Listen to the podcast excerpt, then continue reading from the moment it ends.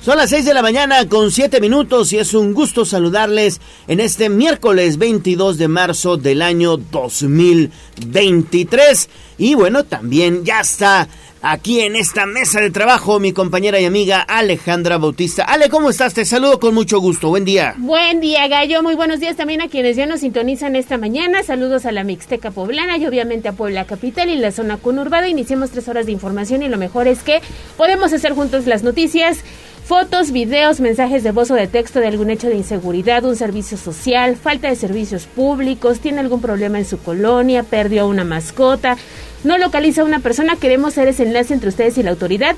Por favor, repórtese 22 23 90 38 10 y 2 42 13 12. Fíjate que esta mañana ya comenzamos con reportes. David Becerra va hacia la zona de la autopista, pasando a la María, porque están reportando dos bultos tirados en la carpeta. Ah, no se sabe de qué se trata, seguramente. ¿Qué será? Bueno, ya en unos minutos tendremos la información completa, así que muchas gracias y acompáñanos porque tenemos tres horas de mucha información. Bueno, pues ahí está, hagamos juntos las eh, noticias. Vámonos entonces con información de los municipios.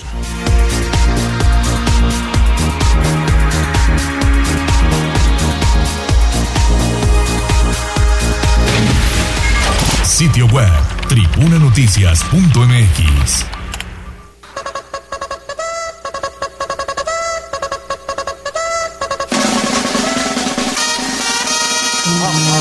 Más allá del pueblo y la zona conurbada. ¿Qué pasa en nuestras localidades vecinas? En Tribuna Matutina. Y esta es información de los municipios porque seguramente muchos, muchos poblanos, no solamente de la capital, de la zona conurbada, sino del interior del estado, se darán cita en el centro expositor de los fuertes de Loreto y Guadalupe y también en la Plaza de la Victoria, donde está todo listo para el Teatro del Pueblo. Oye, qué cartelera, ¿eh? Pues me gustó, ¿eh? Fíjate. Muy buena. O sea, se, tienen buenos artistas. Eh, no sé si recuerdas que el año pasado, cuando estuvo Mark Anthony, incluso vino gente de Tabasco, de Veracruz, que estuvo formada por horas bajo los rayos del sol. Sí. Y este 5 de mayo que se presenta Ricky Martin, no, pues va a ser la locura, pleno desfile. Va a estar de locos. Va a estar de locos, hay buenos artistas. ¿Cuál se te antojó ir a ver? Bueno, pues por ejemplo Ricky Martin, tenerlo aquí en Puebla, hay que aprovechar Pero y verlo. Pero así que digas, ay, este cantante quiero verlo, quiero escucharlo. Bueno, pues yo iría a ver a Molotov.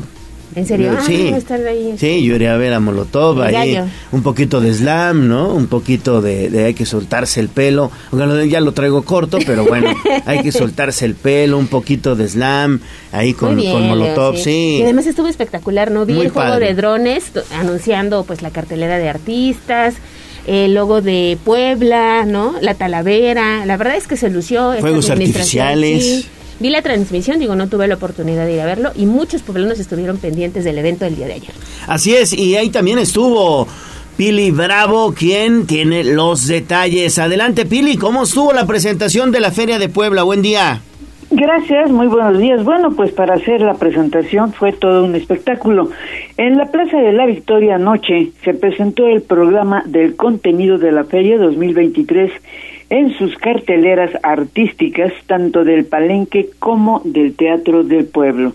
Así que bueno, pues van a tener que hacer eh, pues mucho mucho tiempo para poder disfrutar pues de este de este de esta cartelera y bueno, con un espectáculo de danzas de la Mixteca de la Sierra Norte y con la presentación pues de todo un espectáculo de drones y luego de fuegos artificiales, el gobernador Sergio Salomón Céspedes, acompañado del presidente municipal de diputados y miembros del gabinete, hizo la presentación de lo que será la Feria de Puebla 2023 y que correrá del 28 de abril al 14 de mayo. Y bueno, esto es el, anuncio que hace el Ejecutivo. Un evento que representa lo que somos, un Estado con gente alegre y trabajadora, una gran historia y tradiciones que nos dan identidad y nos llenan de orgullo, y un futuro prometedor que cada día construimos juntos con un gobierno presente.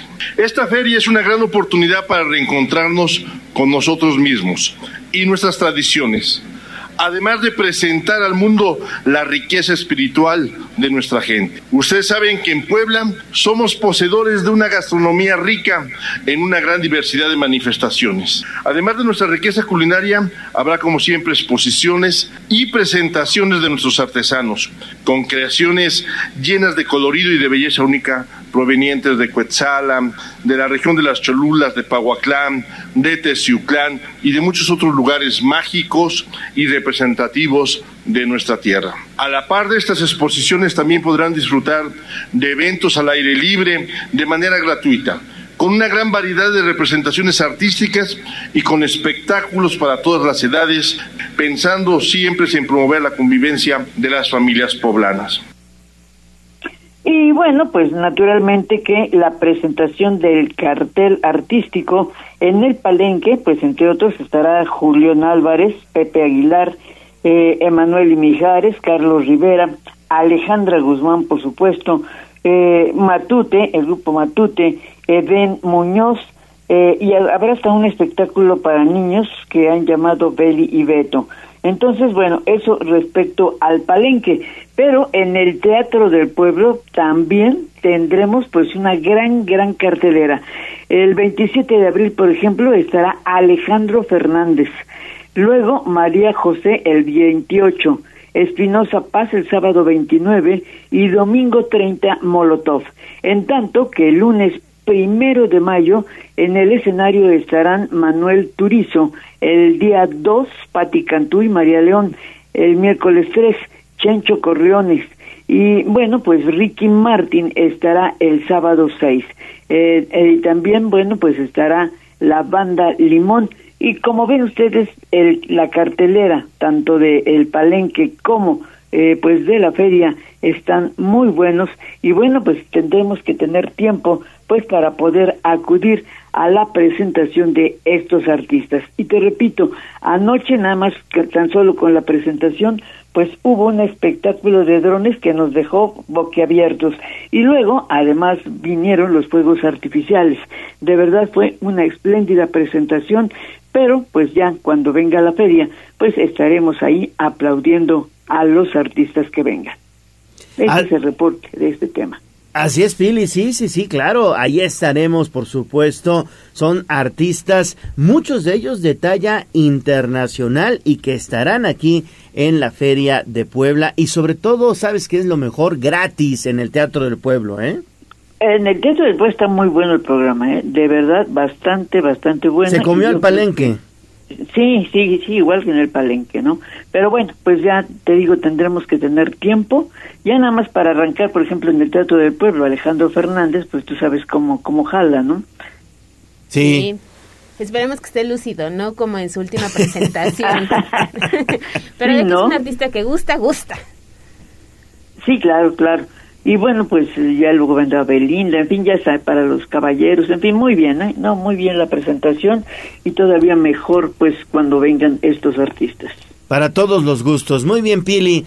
Pues bueno, estaremos muy atentos de cuando inicie precisamente la Feria de Puebla, que será el 28 de abril. Seguimos contigo, Pili. Así es, porque el gobernador Pili encabezó la ceremonia por el natalicio de don Benito Juárez. Hizo un llamado importante a los actores políticos. Por cierto, que también Olivia Salomón fue oradora del evento, ¿no? Sí, fíjate que, eh, bueno, pues ayer se conmemoró el 217 aniversario del natalicio de don Benito Juárez. Y bueno, en el mensaje se dijo que sin las acciones del presidente Juárez, las actuales generaciones tal vez no tendríamos las condiciones de libertad y soberanía. Esto lo señaló el gobernador, eh, que hubo dos oradores en esta ceremonia, él y la secretaria de Economía. Pero decía el gobernador advertir que hay que cuidar estos principios eh, sobre todo de libertad y soberanía, porque eh, el enemigo siempre está al acecho y pidió esto. Aprovecho el, el, republicanismo que priva en esta plaza para lanzar a todos mis paisanas y paisanos una atenta y humilde recomendación. No se exacerben, vayamos con calma. Los intereses del país, en este caso los de Puebla, van primero, siempre primero.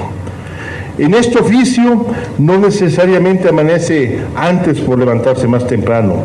ni tampoco necesariamente el que divide vence. Vayamos con calma. La insidia nos separa y lo que necesitamos es estar unidos como poblanas y como poblanos. Sigamos el ejemplo juarista, actuemos de forma republicana y honremos el intercambio político como único mecanismo de diálogo y búsqueda de consensos. La declaración fácil nos vuelve esclavo de nuestros dichos. Seamos cautos. Honrar a Juárez, hoy a 217 años de su nacimiento, significa actuar con base en sus principios. Que este recordatorio nos resuene a todas y a todos. Que su memoria, historia y legado no sean jamás letra muerta. Y bueno, en el discurso insistió en que la fecha es para reflexionar sobre lo que hoy es México, una nación independiente. Y bueno, en la misma ceremonia, la secretaria de Economía, Olivia Salomón, también fue oradora. Ella repasó los pasajes históricos que empezó Benito Juárez, así como de la creación de las leyes de reforma y otros beneficios que nos dejó. Esto decía. Esa entrega, ese propósito, ese esfuerzo lo convirtieron en el siervo de la nación. Marcaron la historia de México gracias a su mística, a su disciplina, al cumplimiento del deber hasta el sacrificio, anteponiendo al interés personal el respeto a la Constitución, la soberanía de la nación, la lealtad a las instituciones. La historia de México no puede entenderse sin Benito Juárez. Bueno, señaló, como lo dijo el presidente, Juárez tuvo un siglo convulso, pero eh, recordó claramente que México no es colonia ni protectorado y bueno, pues la nación ahora está por encima de cualquier interés particular o de grupo. Y bueno, pues esa fue la ceremonia que ayer tuvo lugar, te repito, ante el monumento a Juárez allá en Plaza Dorada. Pues buen mensaje el del gobernador Sergio Salomón Céspedes Peregrina, ¿no? No por mucho madrugar amanece más temprano, Pili. Exacto, así que lo entienda pues quien deba hacerlo, ¿no? Creo que fue clarísimo el, el mensaje hacia quien iba, ¿no?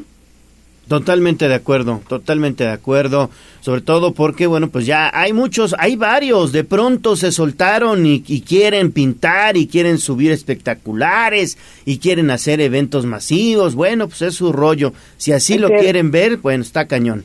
Oye, pues sí, apenas, fíjate, apenas, no sé si la primavera a lo mejor les pero ya, eh, bueno, pues esta, esta fiebre, ¿no? Ya vemos, te digo, espectaculares, anuncios, revistas, no, no, no, no. Eh, digo, antes se colgaban, ves que se colgaban este eh, cosas ahí en los en, las propagandas, ¿no? Hoy ya no, ahora son espectaculares, ¿no? Y bardas, otra vez volvemos a las bardas, ¿no? Eso en, en carreteras y en el interior del estado, pues ya también hay muchas, muchas fiebre de bardas. En fin, pues ayer el, el mensaje fue muy claro y bueno, pues ojalá y, y tomen nota eh, quienes deban hacerlo. Muy bien, Pili. Y bueno, más temprano el gobernador estuvo en el seminario palafoxiano con el, el, el este mm, arzobispo. el arzobispo, sí, el arzobispo Víctor Sánchez Espinosa, también ahí los organizadores de la procesión de Viernes Santo de, de la UPAEP, ¿verdad? Sí, fue, pues te di un día completísimo, ¿eh? fue desde temprano hasta en la noche. El comité organizador de la procesión de Viernes Santo realizó una segunda reunión con el arzobispo Víctor Sánchez Espinosa, ahora con la presencia del gobernador Sergio Salomón Céspedes para explicar los avances de la organización y la logística que llevará la procesión del próximo 7 de abril que bueno, pues ya está muy cerca. En esta conferencia de prensa, el arzobispo Víctor Sánchez Espinosa señaló que este año la procesión celebra su aniversario 31 con la participación de las imágenes religiosas, la Virgen Dolorosa del Carmen, la Señora de la Soledad, Jesús de las Tres Caídas, eh, Jesús Nazareno de San José, el Señor de las Maravillas y naturalmente el Señor de la Misericordia y el Santo Niño Doctor de Tepeaca. Durante una conferencia de prensa que tuvo lugar en el seminario a la que asistió el gobernador del estado, el arzobispo destacó. El santuario del Niño Doctor de Tepeaca. Pues por tercera vez va a venir, también con todo el respaldo de las autoridades del Estado y, le agradecemos, señor gobernador, que, nos apoye no solo en el traslado de la imagen del niño doctor, tan querida por los de y ya por mucha gente, sino en la organización del evento. en la organización de esta procesión que se llama En torno al pastor, pero con las imágenes en torno a su pastor, pero con las imágenes, repito, más queridas, más queridas en nuestra iglesia de Puebla. Entonces, esta ya es una referencia. Según Protección Civil, que siempre me pasa en el informe casi al terminar la procesión, pues andamos entre 100 y 125 mil participantes. Y lo más bonito, para mí en lo personal, como su hermano y obispo, lo más bonito es no solo la gente que está en las calles esperando ver pasar su imagen que tanto devoción, sino la gente que peregrina, las cofradías, los fieles que peregrinan, que procesionan detrás de su imagen. Y bueno, durante esta conferencia de prensa, eh, pues se anunció que ya como sabemos se espera más de 100 mil visitantes y por eso agradeció porque bueno ya las autoridades han tomado pues las previsiones para que haya los servicios de hospedaje de seguridad para el paso de la procesión y de implementar incluso acciones de ayuda con socorristas de los servicios de salud para atender a personas en caso de deshidratación porque se prevé que sea un día soleado. Además, eh, bueno, se ha tomado nota por parte del secretario de Gobernación Julio Huerta que también asistió para instruir a Protección Civil para que se mantenga en alerta para atender pues cualquier contingencia. Finalmente, el arzobispo de Puebla agradeció el apoyo sincero del gobernador Sergio Salomón, quien estuvo ahí, bueno, pues para conocer los detalles de esta organización. El reporte. Muy bien, Pili, muchísimas gracias por esta información. Son cien mil, cien mil las personas que se esperan en esta procesión. Son muchísimas. Y sobre todo que no son solamente de Puebla, ¿no? De, de Puebla, pues naturalmente, ¿no? Pero, sino de otros lugares, de otros sitios, porque bueno, pues tú sabes que el Señor de las Maravillas y el Santo Niño de Atocha, y en fin, todas las imágenes, pues tienen, eh, pues a la gente tiene mucha devoción por ellas, y bueno, pues se dejan venir, te repito, pues no solamente de, del interior del Estado, sino de algunas entidades vecinas, y en algunos casos hasta del extranjero. Bien, Pili. No te vayas, vamos con información de la salud.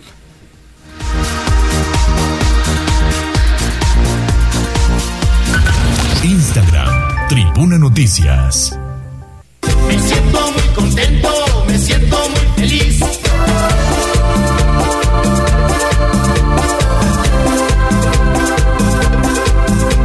El viernes me desvelo y el sábado también.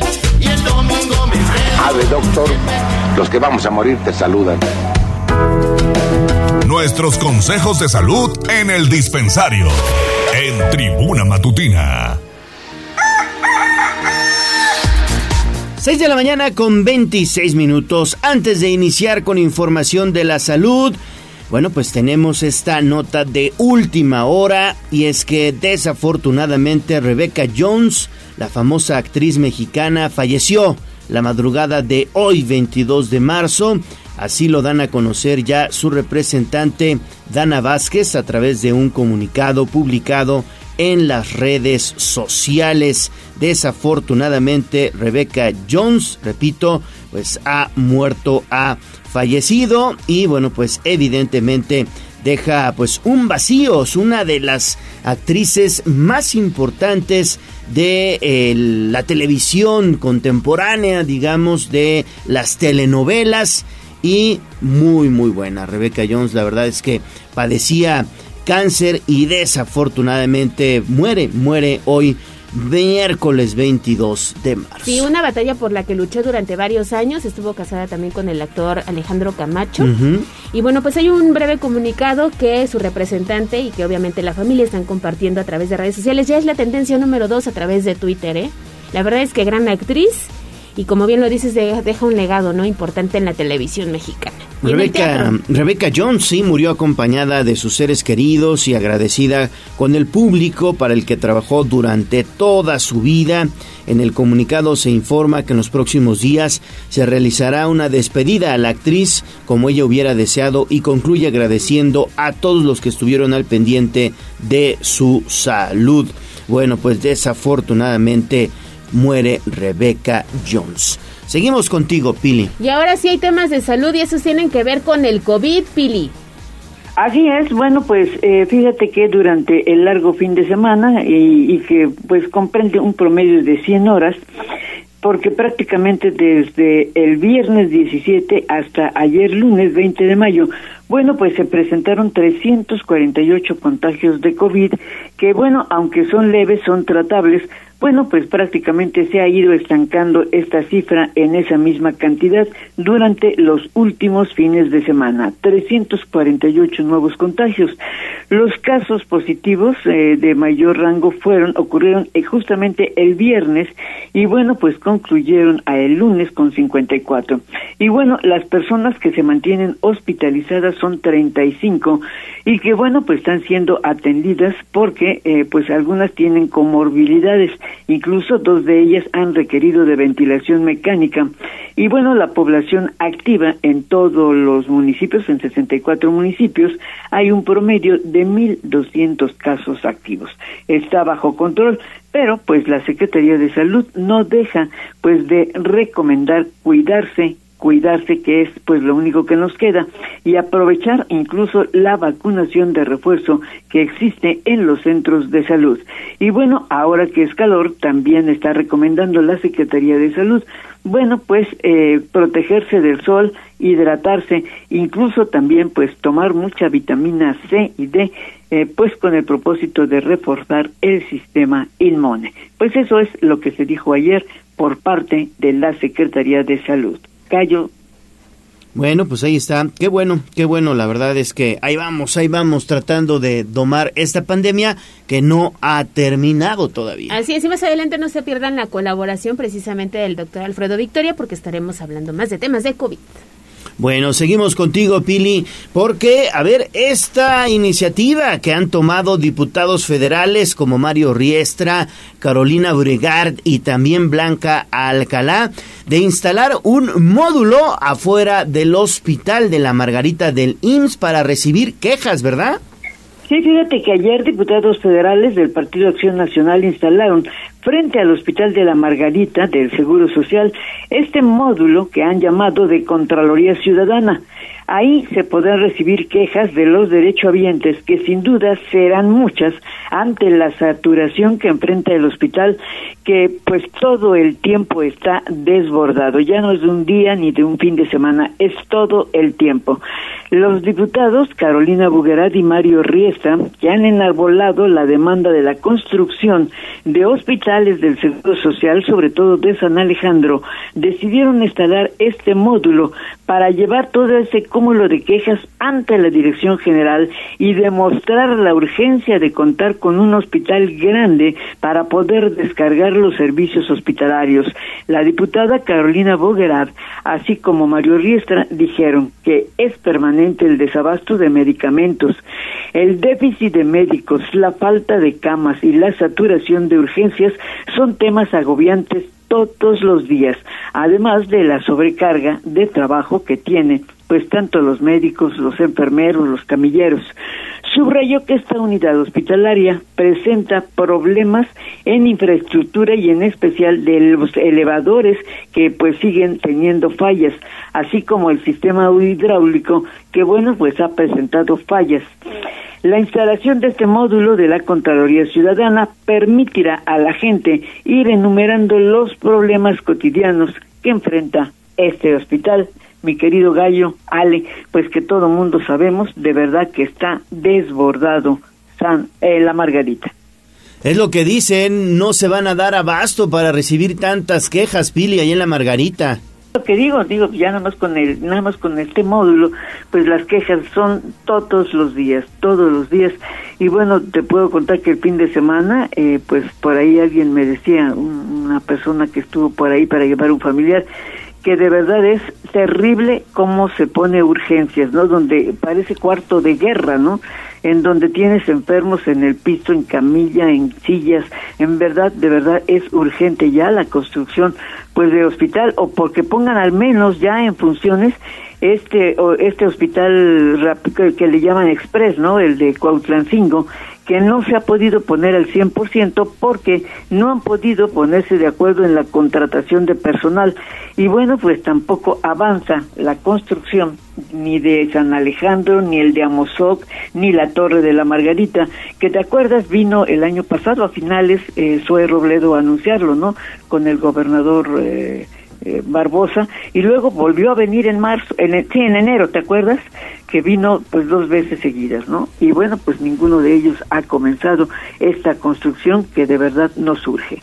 Urge, urge, urge, como dice la canción, urge. Pero pues ya, o sea, en Cuautlancingo lo único que están esperando es que haya personal. La situación es que muchas de esas plazas se las está peleando el sindicato. Pues sí, digo, oye, pero no puede ser que, que llevan tres meses, ¿eh? Sí. Tres meses y no se ponen de acuerdo, digo, pues eso es. Digo, el, el Seguro Social, seguro, digo, el, la bolsa de trabajo del Seguro Social, pues está más que lista, ¿no? Digo, incluso ahora ves que se ha convocado a, a contratar médicos, de jubilados incluso, ¿no? pero, pero pues lo que sea, ¿no? A Puebla le urge de verdad la, la eh, que se ponga en marcha este hospital expreso, como le quieran llamar, para poder desahogar la Margarita. Bien, Pili, muchísimas gracias. Regresamos Gracias. contigo más adelante.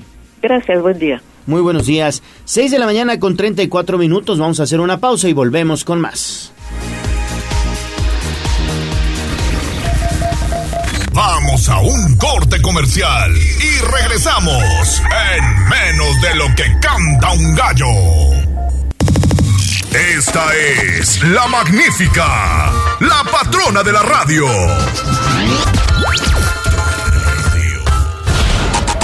Seguimos con el gallo de la radio.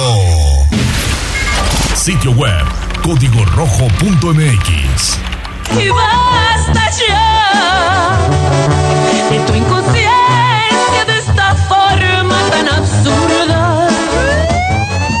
La barrera, respeta la cinta de precaución y para bien la oreja. Comienza la nota roja en tribuna matutina. 6 de la mañana con 37 minutos. Regresamos con Pili Bravo porque hay información que tiene que ver precisamente con el gobernador y su opinión acerca de estos hechos que se presentaron en Puebla con estos policías acusados de presunta violación, Pili. Así es, lamentó la violación que sufrió esta joven mujer por policías municipales y a los que pidió se aplique todo el rigor de la ley y a todos los policías, eh, bueno, pues se les encomienda un ejercicio laboral que esté exento de este tipo de abusos. Señaló que por eso se trabaja con las autoridades municipales para que hagan una verdadera selección de sus policías para que sean personas íntegras, honestas y de buena conducta, parte de lo que decía el Ejecutivo al referirse al asunto. Yo estoy eh, seguro que tiene que haber siempre una mejora continua, una revisión permanente en todas las fuerzas públicas. Hacemos un llamado no solamente a los mandos altos, sino también a los mandos medios, a los mismos policías, a que todo el mundo se comporte. Nosotros estamos apostados por la dignificación de todas nuestras fuerzas armadas, de las policías municipales, pero necesitamos contar con el apoyo de los policías. Y sin duda, la ley que es una aplicación constante para todos y tiene que empezar por medio de los funcionarios públicos. Y señaló que cuesta mucho trabajo ganar con la confianza social. Por eso, los actos negativos, como los ocurridos con estos policías, dejan mal parado a las autoridades. Con las nuevas capacitaciones a los policías municipales, se les enseña ahora elementos básicos de ética y sobre todo de respeto a los derechos humanos y a las mujeres. En fin, pues eso fue lo que comentó el gobernador ayer sobre este lamentable hecho. Y también se habló del el municipio de Jolalpan, que aseguran se ha convertido en un foco rojo, Pili. Pues tú sabes que ya desde el año pasado prácticamente pues es un conflicto continuo entre, bueno, pues grupos políticos de un partido y de otro. Y luego se agrava porque eh, pues también se han presentado eh, personajes que pertenecen a bandas delictivas. Y bueno, pues continuamente hay balaceras y algunos hechos pues lamentables en el municipio de, de Jolalpan, en donde se ha convertido en un municipio con focos rojos, reconoció de manera pues breve el secretario de Gobernación Julio Huerta. Es un punto que hay que ponerle cuidado. Te estamos, ¿Ya se estamos en eso. qué grupos están causando el problema? Tenemos información, estamos, está- seguimos indagando y, y estamos actuando. Y bueno, pues por eso dijo ya la, a través de la dirección de gobierno se está analizando, replaticando con los grupos en conflicto, pues con el propósito de que no haya pues más actos delictivos y sobre todo pues que no haya balazos que sin duda pues ponen en alerta y en peligro a la población. También el secretario de Gobernación Julio Huerta pues habló de que se sigue buscando eh, lamentablemente a las personas, a la persona que se ahogó allá en playas de Colima, donde el pasado fin de semana pues fueron a divertirse, ellos eran albañiles y bueno, en sus días libres se fueron a nadar a una playa y lamentablemente uno de ellos pues fue arrastrado por las olas y bueno, hasta el momento no se ha encontrado su cuerpo, como tampoco se encontró el cuerpo de otro poblano mixteco que se perdió en playas de Caborca. Así que bueno, pues esos son dos lamentables acontecimientos. El reporte. Ale. Lamentable lo que sucede allá con este poblano originario de Huejotzingo que acude a las playas de Tecomán, Colima y no lo localizan, Pili. No, y como tampoco encontraron al que se ahogó, te acordarás, hace dos semanas, ¿no? En Caborca. En Sonora. En Sonora, exacto. Entonces, bueno, pues eh, lamentablemente estos hechos, ¿no? Los poblanos se van a divertir en sus ratos libres mientras no trabajan y bueno, pues ocurren estos lamentables accidentes. Muy bien, Pili, muchísimas gracias. A ti. 6 de la mañana con 41 minutos. Seguimos con Daniel Jacome. Hoy está cargadita la información. Eh, ya por muy entradita la noche mandó una nota de una mujer que fue hallada sin vida en un basurero. No me digas. Sí. Oye, ¿dónde, ¿dónde ocurrieron estos hechos? Dani, muy buenos días. ¿Qué tal? Muy buen día, te saludo con gusto. Efectivamente, pues eh, hallaron a una mujer sin vida y con signos de descomposición, eh, bueno, pues en al fondo de una barranca utilizada como basurero en San Felipe Tepatlán. El terrible halla- hallazgo se realizó en el referido depósito de desechos situado en la Junta Auxiliar de San Miguel Jojupango, que colinda con la región de Zacatlán. En dicho punto, policías de Tepatlán, Zacatlán y Hueyatlalpan resguardaron la zona luego de recibir el reporte de la localización de una mujer de aproximados 45 años de edad sin signos vitales. Por su parte, elementos de la Fiscalía General del Estado llegaron para realizar el levantamiento de los restos y trasladarlos al anfiteatro de Zacatlán, donde se espera que sea reconocido y reclamado por sus familiares. Hasta el momento se ignora la causa de la muerte de la mujer, por lo que será hasta después de la necropsia que se sepa si se trató de un accidente, de causas naturales o de algún hecho delictivo. La información, Ale. Pues qué, qué lamentable noticia y bueno, pues ahí está la información que usted también puede leer a través de Código Rojo. Bueno, y seguimos contigo, mi estimado Daniel, porque desafortunadamente también sin vida y al interior de una bolsa hallaron el cuerpo de un hombre, esto allá en Tecamachalco, que Tecamachalco parece tierra de nadie, Daniel. Es correcto, Gallo. ¿Qué tal? Te saludo con gusto. Efectivamente, pues un hombre fue hallado sin vida con huellas de violencia y embolsado en inmediaciones de la unidad deportiva Aurelio López Ríos, ubicada en el municipio de Tecamachalco. Sobre los hechos se indicó que las autoridades municipales fueron alertadas sobre la presencia de lo que parecía ser un cuerpo inmóvil y envuelto con plásticos, por lo que al mencionado punto, situado en el barrio de San Sebastián, se movilizaron los efectivos. En el lugar corroboraron la veracidad del reporte, mientras que paramédicos revisaban al varón de aproximados 35 años de edad, tras lo cual se corroboró que ya no contaba con signos vitales y que mostraba evidentes signos de haber sido violentado. Ante ello, personal de la Fiscalía General del Estado se encargó de realizar el levantamiento del cuerpo, así como de autorizar su ingreso en calidad de desconocido al Servicio Médico Forense de Tecamachalco, donde se espera que sea reclamado por sus familiares.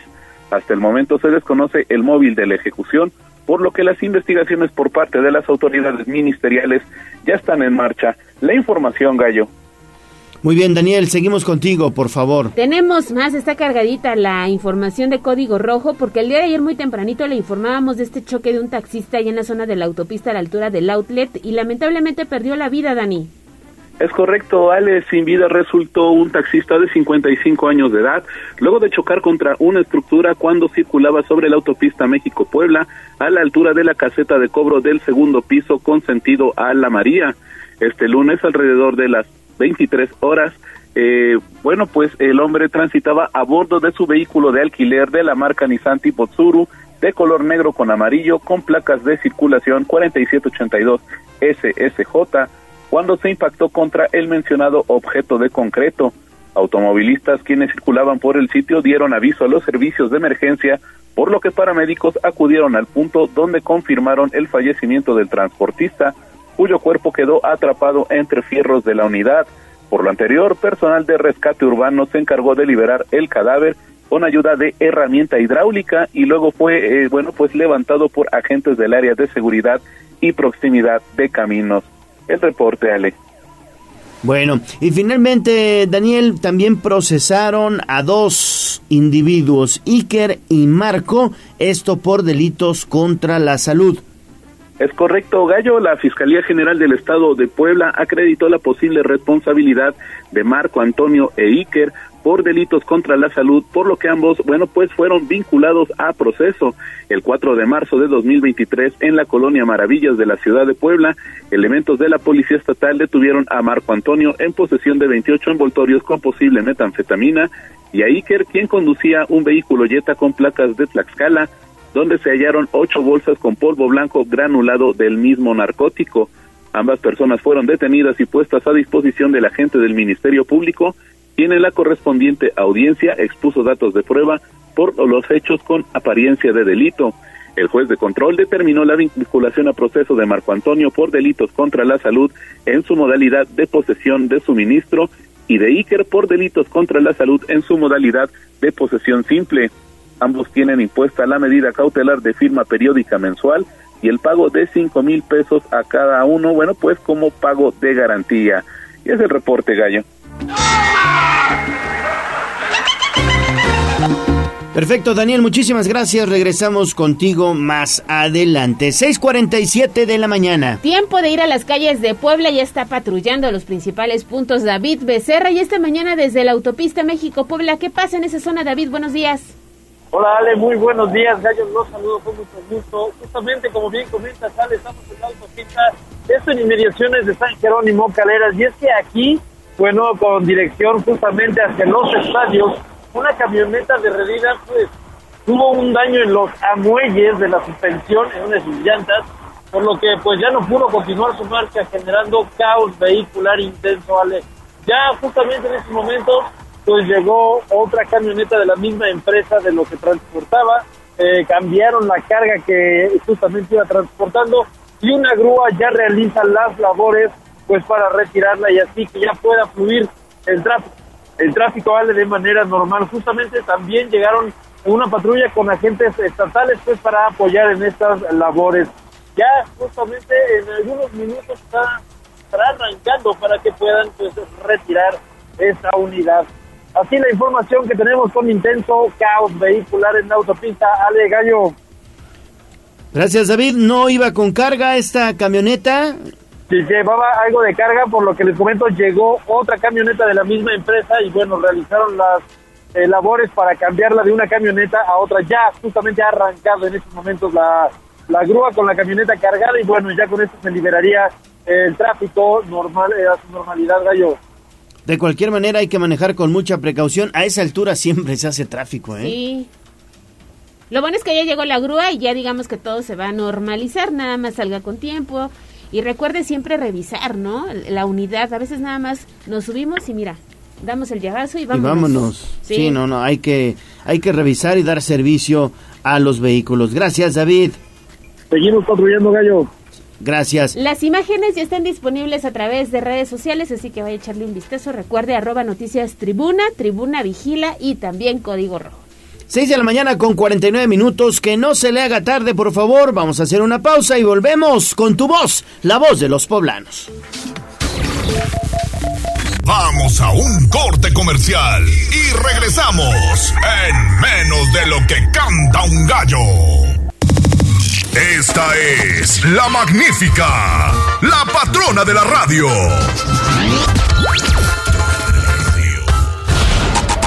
Seguimos con el gallo de la radio. Leemos tus mensajes en WhatsApp, en La Voz de los Poblanos, 22 23 90 38 10.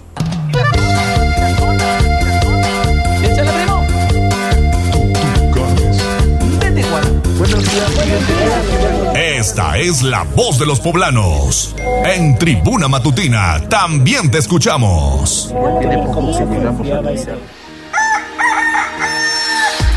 Cinco minutos antes de las 7 de la mañana y escuchemos tu voz, la voz de los poblanos. Tenemos mensaje terminación 7857 que nos dice, muy buenos días, el día de ayer muy tempranito asaltaron un camión que va de la zona de Amozoc a la Capu. Se trata de los color verde. La verdad es que no ubico estas unidades que transportan pasajeros todos los días desde la zona de Amozoc hasta la Hacia Capu. la Capu. Pero fíjate que los ya están hartos. Los pasajeros golpearon a un presunto ladrón a bordo de esta unidad. Usted puede consultar las imágenes a través de Código Rojo y también de Tribuna Vigila. La gente estaba harta, ¿eh? Harta y le tundieron a esta persona a Con bordo de esta unidad del transporte público y ahora están pidiendo pues más vigilancia para evitar atracos, ¿no? A los pasajeros. También tenemos mensaje de la terminación 5352 que nos dice muy buenos días para todos. Para todo el grupo de noticias, les mando un abrazo. Ya le pregunté desde qué parte nos escucha. Ah, mira, ya, ya. Fuerte ya. abrazo. Zapotitlán de Méndez en Ah, Puebla. muy bien. Está- Zapotitlán de Méndez, allá en la Sierra Norte. Sí, está pendiente a través de Facebook, así que le mandamos Muchísimas un saludo. gracias. Gracias por escucharnos. La verdad es que nos hacen el día, ¿eh? Saludos a todos nuestros amigos de la Sierra Norte de Puebla hasta Zapotitlán de Méndez. Don Miguel Popoca l- también le mando un saludo muy especial. Saludos, don Miguel. reportador, así por mensajito de texto. Nos dice muy buenos días a Leo y equipo de Tribuna Matutina. Saludos, gracias por acompañarnos esta mitad de semana, don Miguel. Le mandamos un saludo muy especial también a María de Los Ángeles, terminación 2903, que dice, lamentable noticia, la muerte de eh, esta actriz, Rebeca Jones. Rebeca Jones, es que estaba abriendo la imagen. Rebeca Jones dice, deja un legado importante y gracias por compartir la información a través de sus redes sociales. Pues ahí está María de Los Ángeles, sí, una lamentable, lamentable noticia.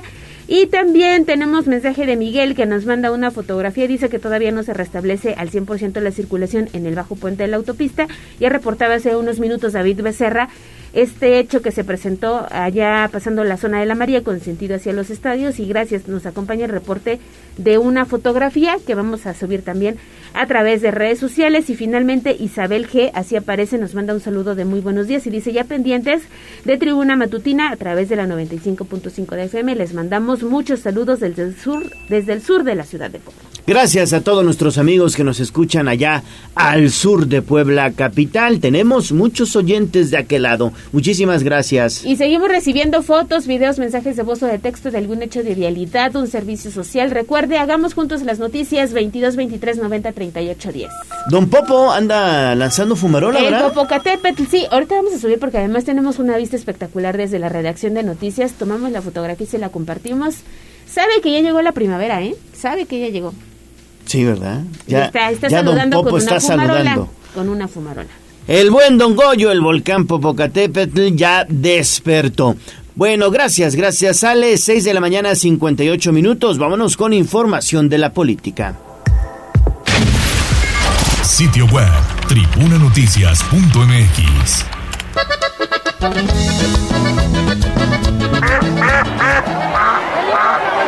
Se decreta un receso hasta que se restablezca el orden. No te hagas pato.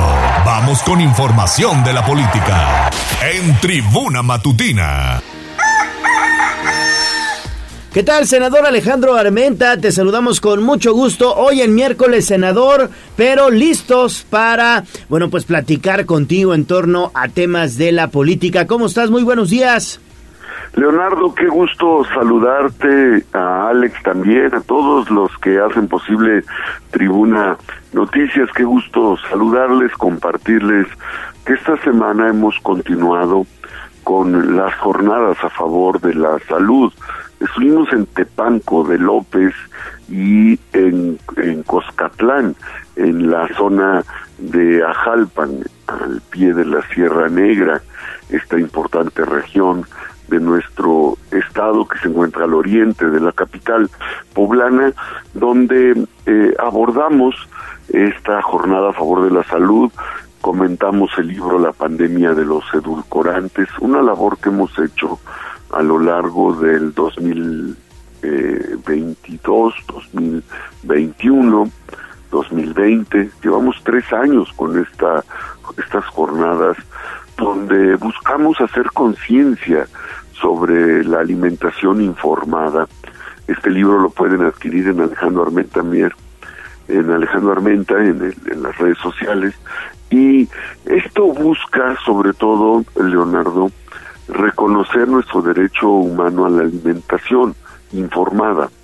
Tenemos un grave problema de obesidad, somos el primer lugar en obesidad infantil, el segundo lugar en obesidad en adultos mayores, y para México la diabetes es la segunda causa de muerte, mientras en el resto del planeta la obesidad ocupa el noveno lugar como causa de muerte. Seguimos con esta labor, seguimos con la labor forestal y frutal en toda la entidad poblana. Es parte de la tarea que hacemos en, en, los días que estamos en Puebla. Hoy ya estamos en el Senado, tenemos actividades y destacamos el encuentro que tuvimos con el presidente Andrés Manuel López en el Zócalo Capitalino el día sábado en la conmemoración del aniversario de la expropiación petrolera que en este año eh, tiene un significado extraordinario porque el presidente Andrés Manuel López anunció que en, eh, a partir del próximo año se dejará de importar gasolina y la podremos producir en México. Las refinerías no solo producen gasolina, también, Alex, eh, Leonardo, eh, producen derivados de la petroquímica que se utilizan en todas las industrias, en la farmacéutica, en la alimenticia, en la industria agropecuaria, en la industria automotriz. Todos los usos humanos de consumo humano requieren petroquímicos para la pues los, las actividades que se realizan. Así es que eh, este es el reporte que les doy y me da mucho gusto saludarles, Leonardo Alex. Oye, senador, y bueno, siempre pensando sobre todo en el bienestar de los poblanos y ya lleva seis años en Morena, es lo que estaba viendo. Sí, cumplí este mes seis años en Morena. Morena tiene nueve años como partido político formal constituido y de esos nueve años en seis he estado en Morena, la verdad me siento muy bien, estamos del lado correcto de la historia, comparto el sentimiento nacionalista del presidente de la República y comparto la claridad con la que debemos de rescatar el país, los recursos naturales del país para que estos le sirvan a las y los mexicanos, a los poblanos. Seis años eh, acompañando al presidente sin cortapisa, con toda eh, plenitud en las aprobaciones que hemos hecho. Eh, desde el 2017 estoy en Morena y estoy muy contento de poder desde aquí servir a las y los poblanos, Leonardo. Ahí permanecerá, senador. Hay muchos ahí que te ven ya con otro partido político, ya están haciendo algunas conjeturas, Sí, futurismo. Que porque, que porque ven azul en, la, en los espectaculares de tus libros y demás. es que Porrúa hizo unas lonas donde el, el color de las almueras del litio se ven con el agua de esa forma. Entonces, eh, pues es la ignorancia a veces de estos amigos que entiendo, pues como les estorbo en Morena, como vamos muy arriba, los lastimo al estar así, entonces les estorbamos, pero no, no, no, yo estoy feliz en Morena, ellos son los que están más próximos al, al PAN, tienen muchos amigos allá y yo los respeto, que sigan trabajando, yo respeto mucho la opinión que ellos tienen, nosotros estamos trabajando, ellos, ellos corren ese rumor porque su estrategia es esa, como están muy abajo, la estrategia de ellos es eh, sacarnos de Morena para que ellos puedan eh, pues lograr su objetivo pero no, aquí estamos y aquí vamos a competir y, y aquí vamos a estar atentos a la que lo que los poblanos decidan siempre, con mucho gusto, con sentido democrático, ¿eh? como siempre. Oye, senador, yo te quiero preguntar, el día de ayer en el aniversario del natalicio de don Benito Juárez, el gobernador Sergio Salomón, pues hizo un llamado, me parece importante, dice que no por madrugar amanece más temprano, pero yo te lo cambio, para aquellos que están buscando algún cargo de elección de cara al 2024, dicen que al que madruga Dios lo ayuda. ¿Qué opinas? Sí, bueno, yo soy yo soy productor agrícola desde los 14 años y comparto lo que nuestros hermanos del campo señalan al que madruga Dios le ayuda y para uno que madruga otro que no duerme. ¿Y esto qué significa? Bueno, cuando vamos a regar hay que ir a abrir las la- las llaves de los pozos temprano, así iba yo a San Cristóbal Hidalgo a las 4 o 5 de la mañana íbamos a, a traer el agua, así se llama, traer el agua y llevarla al, al, eh, conducirla hasta el terreno y regábamos de madrugada. Y, y bueno, pues esto es lo que dicen los campesinos, ¿no? Lo que dicen los productores, al que madruga Dios le ayuda. Eso lo hacen quienes están en la central de abasto. Hay que preguntarles en los tianguis a qué horas llegan a vender. Ellos a las 4 o 5 de la mañana ya están vendiendo por mayoreo, como yo crecí en el tianguis de Acachingo y el can- tianguis de Tepeaca. Eh, si ustedes saben, en el tianguis se levantan muy temprano. Los que venden ropa en, en la zona de San Martín Texmelucan a las 4 o 5 de la mañana ya están abriendo sus No, no, muchos llegan desde las 2. Así es, entonces pues es un, es un, como no conocen, este, pues no sé qué pase, pero yo conozco lo que la- el pueblo dice. Yo digo lo que el pueblo dice y el pueblo dice al que madruga Dios le ayuda. Y para uno que madruga, otro que no duerme. Y yo respeto, respeto, yo estoy feliz, soy un hombre feliz, soy un hombre que disfruta eh, protegiendo el medio ambiente, contribuyendo, amando la naturaleza y estoy caminando en Puebla como lo he hecho desde hace 34 años. Estoy tranquilo, sereno, por eso están nerviosos porque como no les salen las cuentas en las en las estadísticas electorales, pues me ven un día amarillo, un día me ven naranja, otro día me ven azul, pero no soy soy guinda y, y con el guinda vamos a ganar. Perfecto. Gracias, senador. ¿En dónde te me vemos? risa, ¿Dónde te, escuchamos? Disfruto, disfruto esto, esta actividad, ¿verdad? La disfruto porque soy feliz. Ah, en, en alejandroarmenta.com, ahí estamos. Un abrazo, excelente mañana.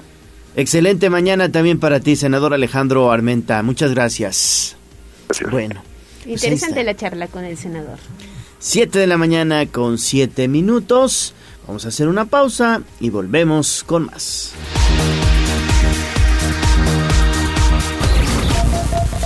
Vamos a un corte comercial y regresamos en menos de lo que canta un gallo. Esta es la magnífica, la patrona de la radio.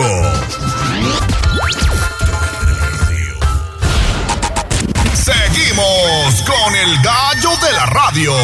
Leemos tus mensajes en WhatsApp, en La Voz de los Poblanos, 22 23 90 38 10.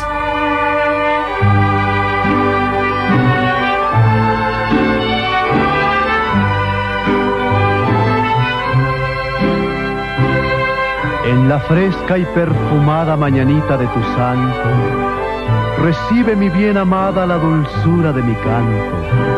Encontrarás en tu reja un fresco ramo de flores que mi corazón te deja, chinita de mis amores.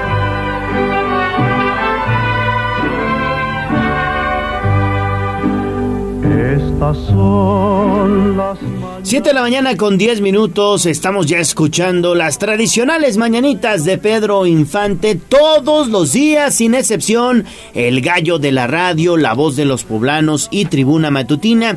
Festeja contigo que estás de santo, de cumpleaños o también de aniversario y te obsequia un pastel mediano de la pastelería 520 la hora del postre. Únicamente tienes que poner que en contacto con nosotros al 22 23 90 38 10. Hoy, ¿a quién celebramos? Fíjate Ale. que hoy es el santoral de Lea. No conozco a alguien que lleve su nombre.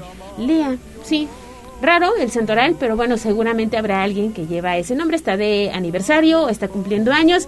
Y hoy es el Día Mundial del Agua, a propósito. Claro, Día Mundial del Agua también. Tendremos en un minutito más interesante entrevista con el presidente del Colegio de Ingenieros Civiles del Estado de Puebla. Bueno, pues tú estás de santo, de cumpleaños, mándanos un mensajito al 2223 90 38 10 y es que la pastelería 520, la hora del postre, está por estrenar sucursal, ¿eh? El viernes 24 de marzo será la inauguración en punto de las 5.20 de la tarde en la sucursal recta a Cholula, que está al final de la recta a Cholula, viniendo de Cholula hacia Puebla, adelantito de las oficinas de la Secretaría de Educación Pública, ahí encontrará la pastelería 520, la hora del postre, que repito, está invitando a su inauguración el próximo viernes 24 de marzo a las 5.20 de la tarde. Y por ahí estaremos, ¿eh? La verdad es que se han preparado pues una serie de sorpresas y lo mejor es que puede disfrutar de pasteles, gelatinas, llevarse la velita y todo lo que necesita para celebrar a lo grande a sus seres queridos. Muchísimas gracias y muchas felicidades.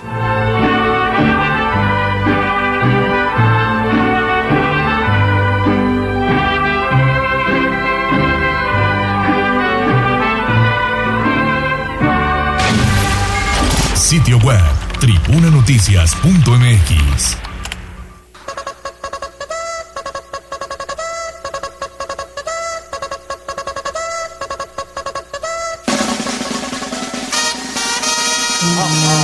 Más allá del pueblo y la zona conurbada. ¿Qué pasa en nuestras localidades vecinas?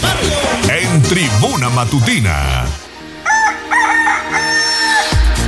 7 de la mañana con 13 minutos, vámonos hasta la región de Atlixco con Jessica Ayala. Mi estimada Jessie, te saludo con gusto. Muy buenos días.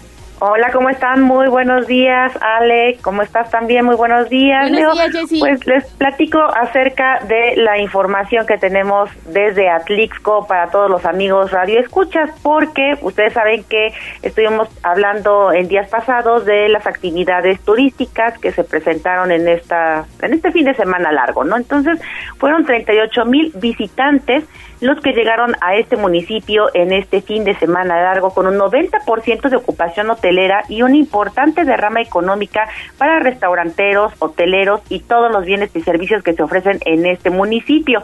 Además, esto prácticamente pues representa una entrada económica de alrededor de pues unos varios millones de pesos que se habla que es lo que nos comenta la representante del área de turismo y que es apenas la probadita de esta temporada que se avecina que será el tema de Semana Santa. Vamos a escuchar lo que nos dice Valerie Barch.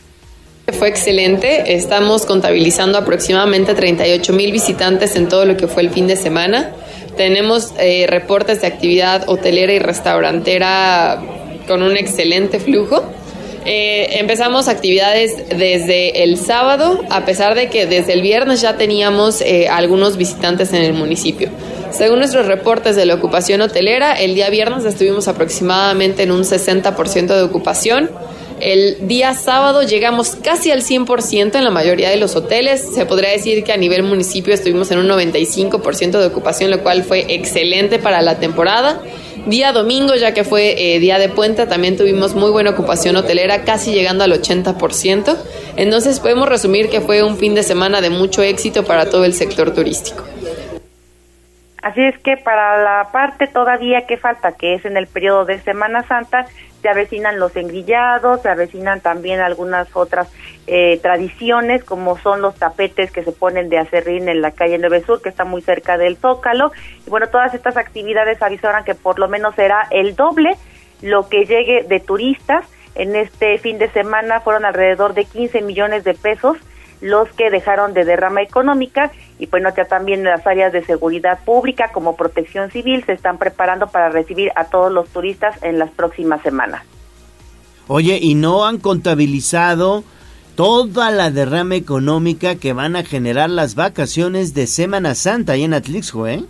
No, todavía falta, o sea, de nada más estos tres días que fue este periodo, digamos que de puente largo, son los 15 millones de pesos con la asistencia de 38 mil personas. Todavía falta que termine el tema del mosaico floral monumental para saber cuántas personas fueron las que los visitaron y pues estos días que son los que atraen a más turistas, sobre todo en la Semana Santa, con el turismo religioso, que son también algunos fotógrafos, incluso hasta internacionales, que vienen a tomarles fotografías a los engrillados, así como también toda la participación de otros eventos, que en este año también hay mujeres engrilladas que van a participar. Mira qué interesante. Y a eso hay que sumarle también que va a ser eh, ya muy pronto eh, inaugurado y visitado este famoso puente de cristal que se está construyendo ahí en el Cerro de San Miguel, que también se sumará a la serie de atractivos que tienen en Atlixco, Jessy. Como bien lo mencionas, justamente falta todavía el que esté ya terminado este puente o también este mirador de cristal, que inclusive pues está calculando que sea para finales de mayo donde vamos a poder ya subir a esta zona y admirar todo su esplendor del municipio de Atlixco. Te envidiamos por vivir en una de las zonas más bonitas que tenemos en Puebla. Un Muchas gracias por clima, cuando quieran. Muchas ya flores. sabes, son bienvenidos. Gente y además van a poder probarse ahorita la- las nieves que están muy ricas aquí en Atlixco y que se está promocionando justamente esta nieve que es de todas las flores, haciendo alusión a este periodo vacacional, pero también a que ya comenzó la primavera. Órale, la vamos a ir a probar. Se nos hizo agua la Sí, ¿eh? boca. o si no viene, pues ya les llevaré un litro a cada quien. Órale, gracias Jessy. No, al contrario, que tengan ustedes un excelente Oye, ¿en día. dónde te leemos? Claro que sí. Síganme a través de todas las redes sociales como Contextos Noticias y en nuestra página web que es www.contextosnoticias.com. Ahí también tenemos más información de Atlixco y la región. Gracias. Excelente día, pásenla bien. 718. Y ahora de Atlixco nos vamos hasta la región de Tehuacán. Servando Medina también nos ofrece un panorama general de lo que ha ocurrido en esta zona, una de las más importantes de Puebla. A Alejandra Bautista, a Leonardo Torija. ¿Qué tal? Buen día. Les saludo en esta mañana desde Tehuacán. Les comento que de acuerdo a la síndico municipal de Tehuacán, Paulina N. Cois Garci Crespo, el juicio que se tiene contra la empresa Olimpia, que fue la encargada de recoger la basura en este municipio por muchos años, originalmente fue por 50 millones de pesos, pero con los intereses y gastos jurídicos el monto incrementó a 220 millones de pesos, lo que se tendrá que pagar, por lo que esperan la sentencia respectiva. Detalló que aún continúa el juicio, se está en espera de la sentencia final, ya que se reconoce que es un caso perdido para el ayuntamiento, por lo que tendrá que pagar el monto requerido por la empresa, aunque se está llegando a un acuerdo con Olimpia para pagar lo menos posible y no generar un gasto patrimonial. Tras las mesas de trabajo que ha tenido el presidente y la síndico municipal con los empresarios, se espera que únicamente se paguen 90 millones. Debido a que el proceso lo está llevando un juez, no se tiene un tiempo promedio de cuándo podría ser la sentencia final y hay una probabilidad que el caso sea heredado a la siguiente administración. Destacó que en caso de que se tenga que pagar en lo que resta de este trienio, el monto está contemplado en el presupuesto de egresos de la Sindicatura Municipal y de Tesorería.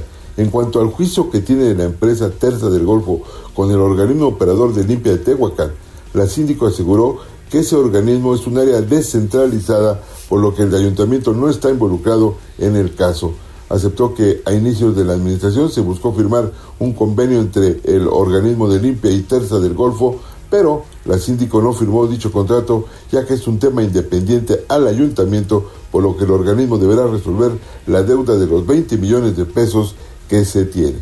Por otra parte, les comento que de acuerdo a la Auditoría Superior del Estado, en el 2021, la cuenta pública de Tehuacán, en lo que concierne del 1 de enero al 31 de diciembre de ese año, se emitieron cinco pliegos de observación por la falta de comprobación de 197 millones 723 mil 781 pesos, lo que podría derivar en un daño a la hacienda pública.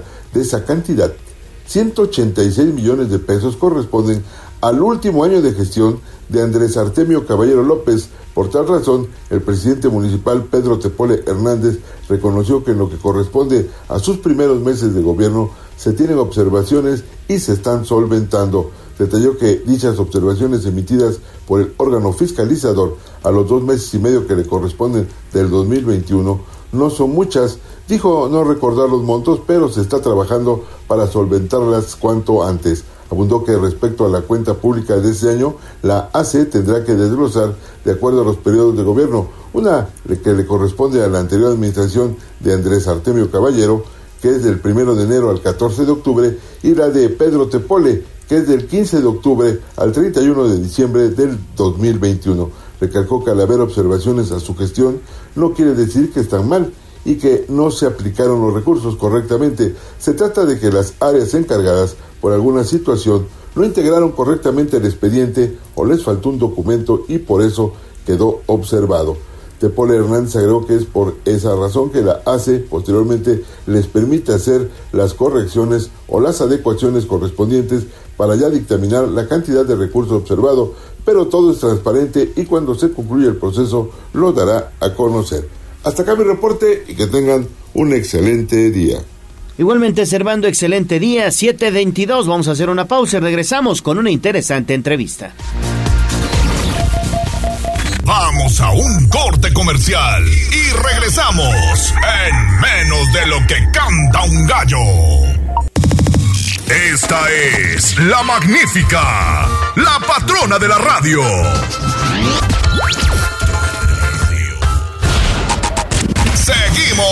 Con el gallo de la radio. Twitter, arroba tribuna vigila. Y esta va para todas aquellas que son como una chica que yo conozco. El Corral. La entrevista sin tapujos. En tribuna matutina.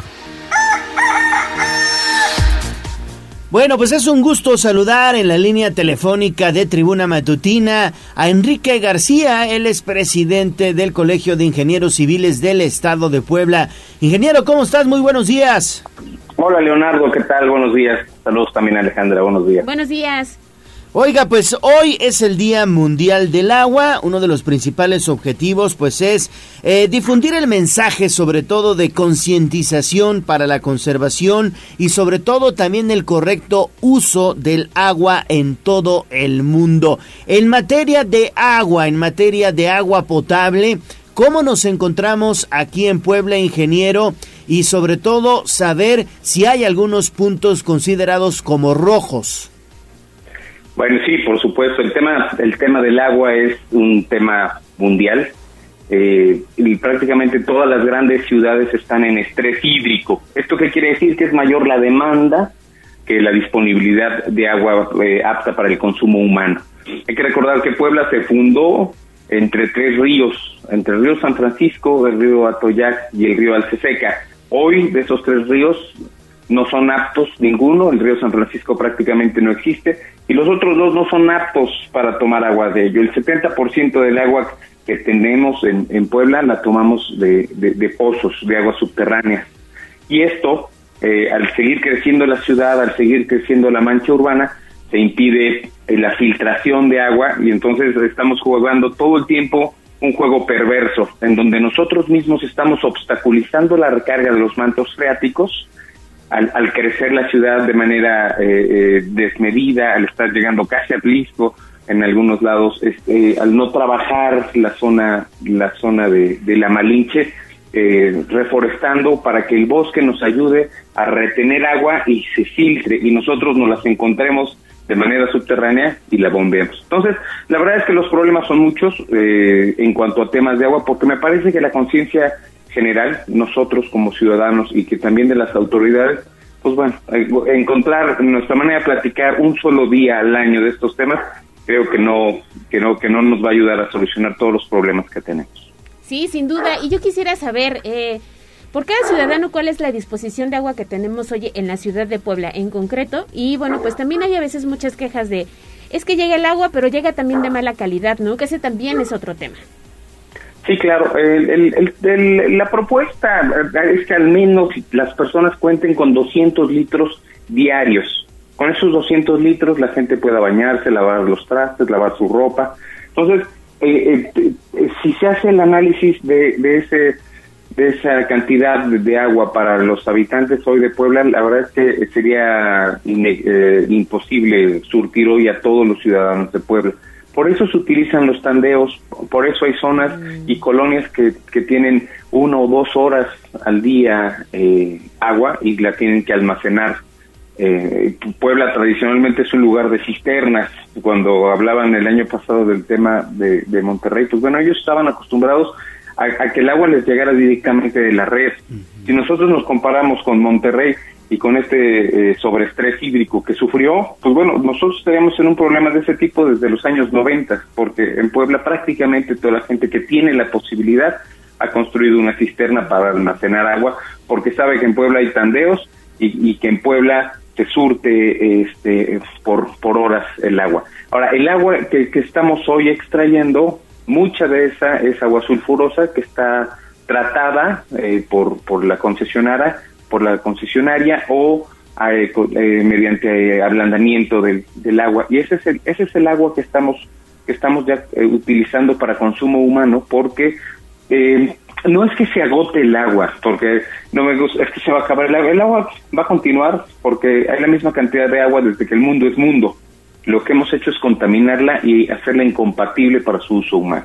Ya hablábamos de los ríos, hablamos de que no estamos recargando los mantos célticos y hoy estamos utilizando las aguas sulfurosas de la ciudad para, para surtir. Y entonces eso, pues bueno, nos habla de la calidad del agua que estamos utilizando, porque los manantiales los desperdiciamos, muchos de ellos ya no, ya no surgen, los manantiales se recargan a través de la zona de los volcanes, a través de la zona de la Malinche y es agua que viene escurriendo y que y que brotaba prácticamente, pero no tuvimos la responsabilidad de utilizarla y procurar que se siguiera utilizando, simplemente la utilizamos, la desechamos, la desechamos ya contaminada, la mandamos a los ríos y entonces nadie más la puede utilizar.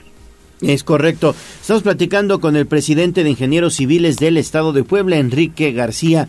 ¿Cuál es el diagnóstico que tienen de las zonas aquí en Puebla Capital, por ejemplo, en donde hace falta más agua, en donde falta más agua? En, eh, en las colonias del sur, las colonias del sur son las, las más ah, afectadas por la por la falta de agua. Eh, insisto, recordar que, que esta ciudad eh, vive prácticamente en estrés hídrico, que en- durante el gobierno de Manuel Bartlett fue que se utilizó agua de Nealtican para para traer eh, para suplir el, el- el abastecimiento que hoy se intenta eh, con, con la perforación de más pozos y que en algún momento hubo la idea incluso de traer agua de, de Ciudad Cerdán y de la zona de Libres.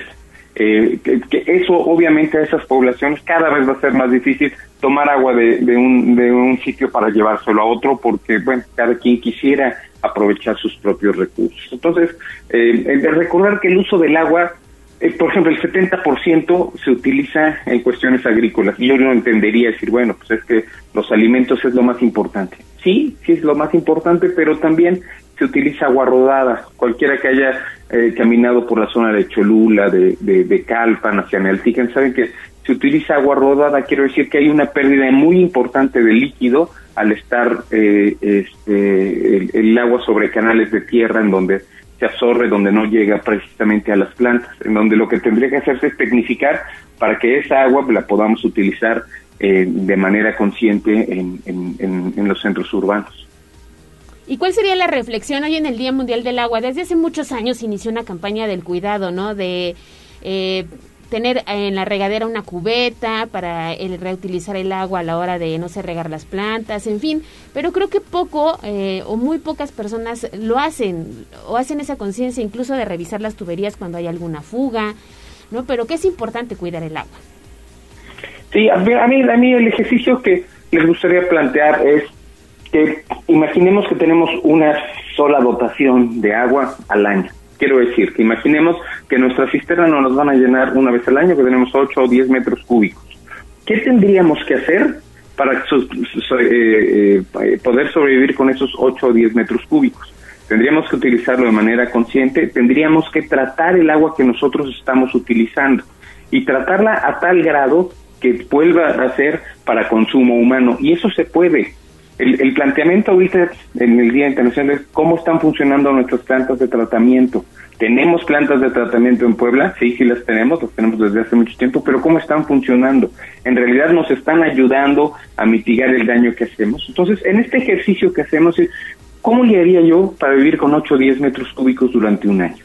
Y entonces a uno en ese pequeño ejercicio se da cuenta que esos 8 o 10 metros cúbicos me los puedo acabar en medio día y vivir eh, sin agua el resto del año, o bien puedo reutilizarla, puedo tener un pozo de absorción, ¿cómo le haría para, para limpiar el agua después de, de- bañarme? No, no solo para que tenga mi cubeta y la, y, la, y la ponga yo en el jardín, sino cómo lo volvería apta de nuevo para el consumo humano.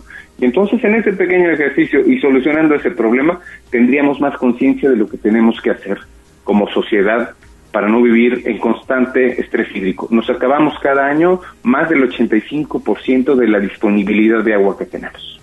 Quiere decir que en el momento que, que- que nos sobrepasemos, pues vamos a acabar simplemente con una escasez de agua eh, muy perjudicial para la sociedad.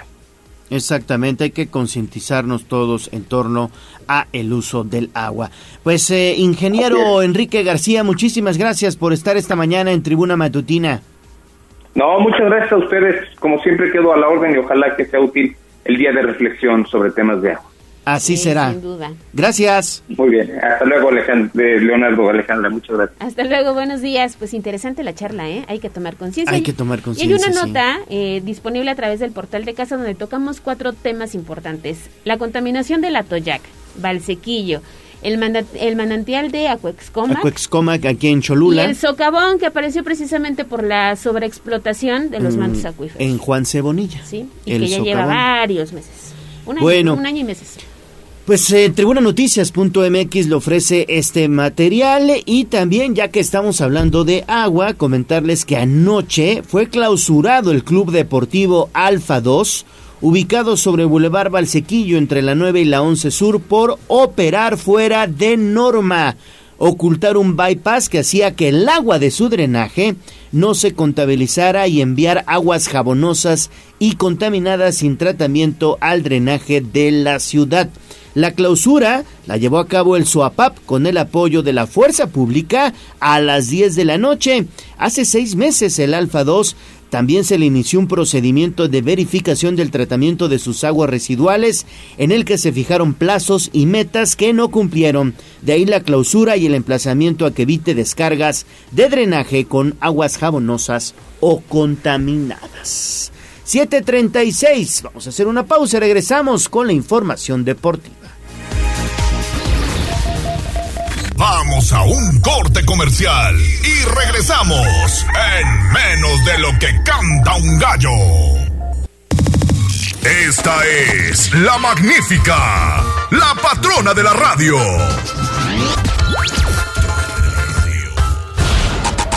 Seguimos con el gallo de la radio. Twitter, arroba tribuna deportes.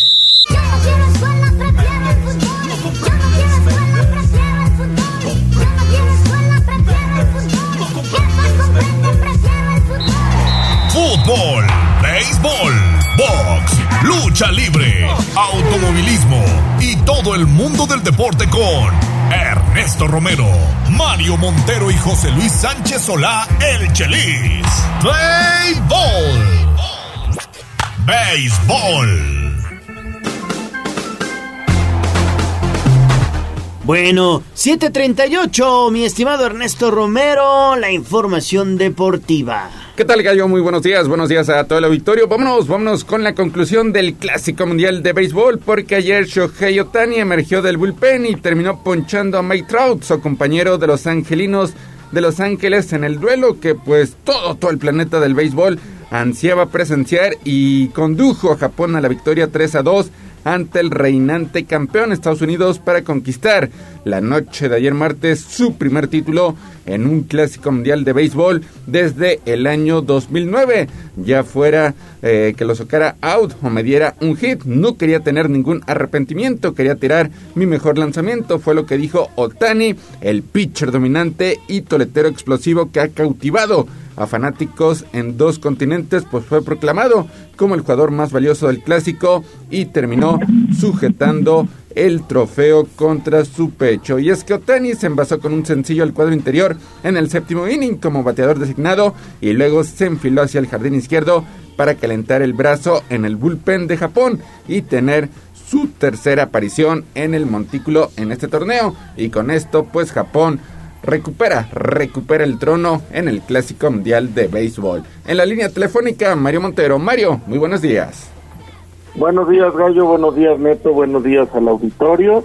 Pues sí, finalmente México cayó ante el campeón, cayó ante el mejor equipo del clásico, el único equipo que terminó el certamen invicto, que ayer pues fue superior, muy superior a Estados Unidos, demostró por qué es el mejor equipo de béisbol del mundo, picheo, bateo, disciplina en el plato, muy buena defensa, tener al mejor jugador del mundo, probablemente el mejor atleta del mundo, el más completo en Shohei Otani, un hombre que así como lanza rectas de 100 millas por hora y gana partidos desde el montículo, también batea cuadrangulares y batea porcentaje y te puede lastimar en todas las facetas del juego. Este hombre ayer terminó como cerrador, ponchando al gran estrella de Estados Unidos y a Trout y con eso pues eh, cerrando una aparición brillante en el clásico que le da un merecido y un justo campeonato a Japón.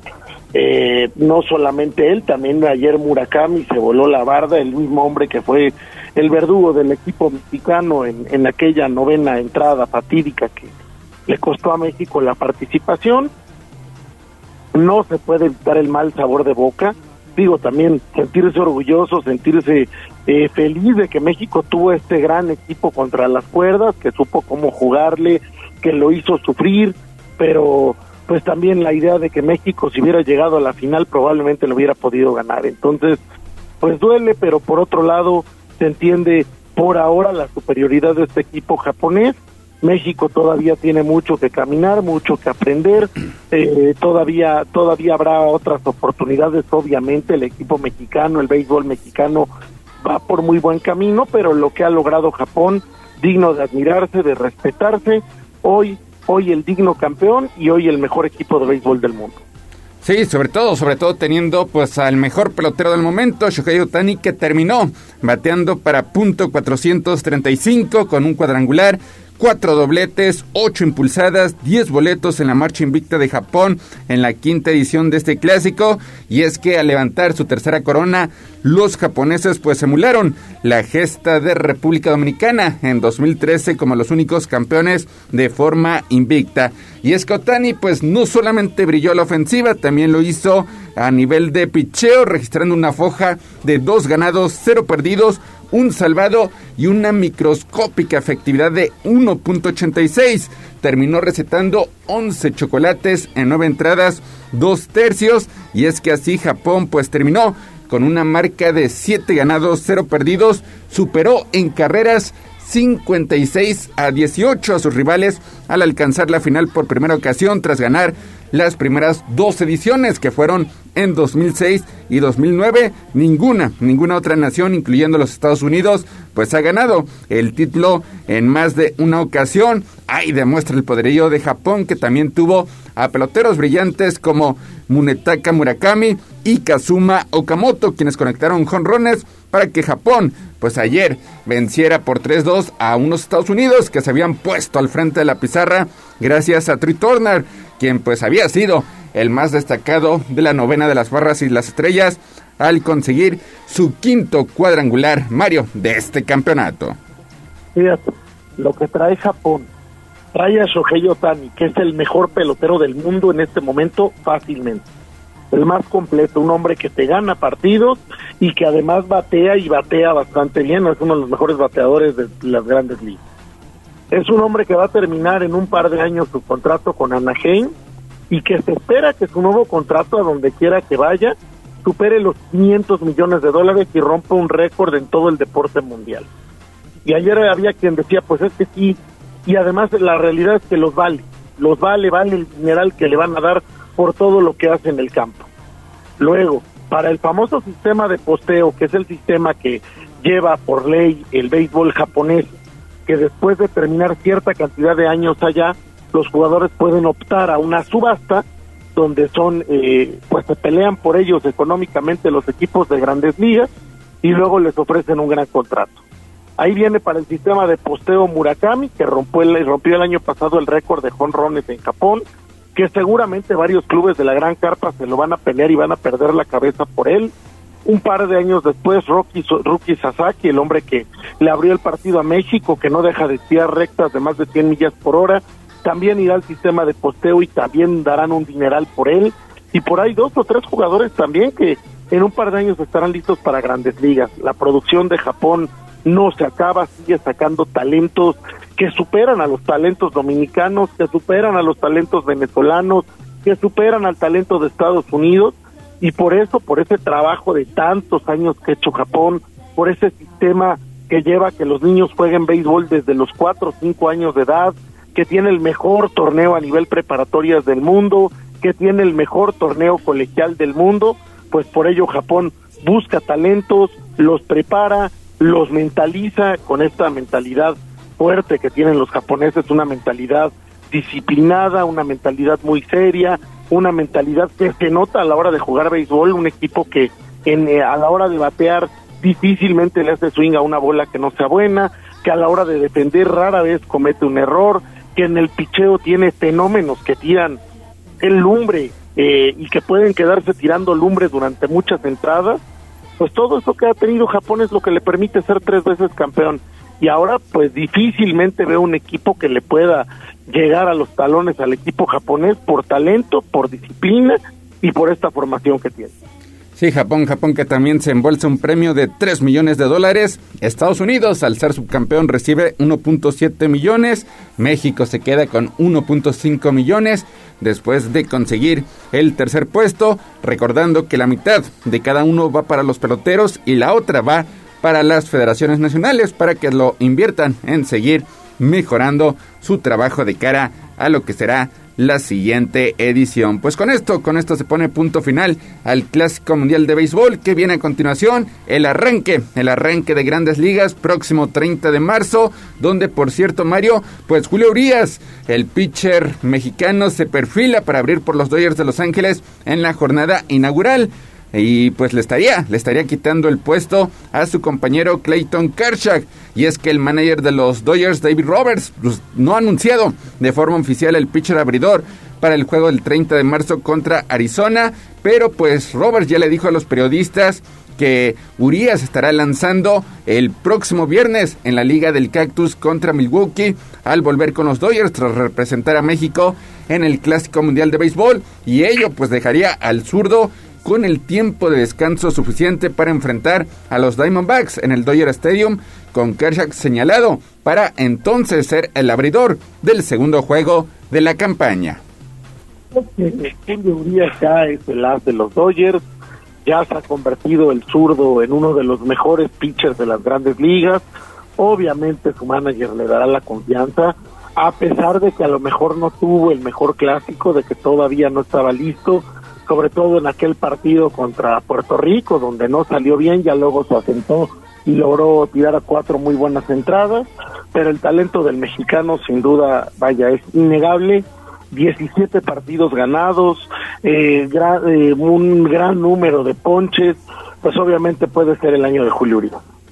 Pues estaremos, estaremos al pendiente. Julio Urias, 26 años, Recordando que el año pasado tuvo una foja de 17 ganados, 7 perdidos, efectividad de 2.16 en 31 aperturas. La campaña pasada quedó tercero en el voto del Cy en la Liga Nacional. Su marca fue de 23 con 2.96 en efectividad el año anterior, mientras que Clayton Kershaw estará cumpliendo 35 años el próximo domingo. 7 de la mañana con 48 minutos. Hasta aquí la información del Rey de los Deportes. Selección mexicana. Vámonos, vámonos con los temas de la selección mexicana que ya viajó a Surinam de cara a lo que será su primer partido de dos que sostendrá en esta fecha FIFA de la Liga de Naciones y encarando también su primer partido en la era del estratega Diego Coca. El Tri, conformado por 22 de 37 elementos convocados por el timonel, 17 de ellos jugadores son de la Liga MX, el resto proviene del viejo continente, así que elementos como Carlos Acevedo, Néstor Araujo, Kevin Álvarez, Jesús Angulo, Johan Vázquez, Gerardo Arteaga, Alfonso González, Carlos Rodríguez, Sebastián Córdoba, Diego Laines, José Antonio Rodríguez, Gilberto Sepúlveda, Fernando Beltrán, Israel Reyes, Eric Sánchez, Marcel Ruiz, Roberto de la Rosa, Uriel Antuna, Roberto Alvarado y Julián Araujo salieron de las instalaciones del Centro de Alto Rendimiento para tomar el vuelo charter con rumbo a Surinam. El equipo ya reportó anoche en territorio rival para que este miércoles tenga su primera práctica, Mario, de preparación. Pues tiene. Estábamos el rebote Jiménez, Julián Araujo, el nuevo fichaje del Barcelona B, entre otros. México pues tendrá una oportunidad de arrancar con el pie derecho en la era de Diego Coca, con muy buena cantidad de jugadores europeos, al ser una fecha oficial y ver cómo cómo se comporta el equipo mexicano ante un rival que bueno pues no no es precisamente el más fuerte de la zona un rival que lo que te complica pues es que es un equipo torpe que luego te suelta patadas que es un equipo eh, profesional hasta cierto punto que vas a hacer un viaje muy largo hasta Sudamérica a jugar en una cancha que probablemente no esté en las mejores condiciones pero bueno pues México tiene que afrontar estos compromisos por regla de CONCACAF. Ojalá le sirva al técnico para ver, eh, para observar jugadores, para ver variantes, para ver este pues eh, cómo se puede preparar para los siguientes partidos que serán ya mucho más exigentes y pues a nosotros para ver cómo se comportan estos elementos que van a debutar en selección nacional.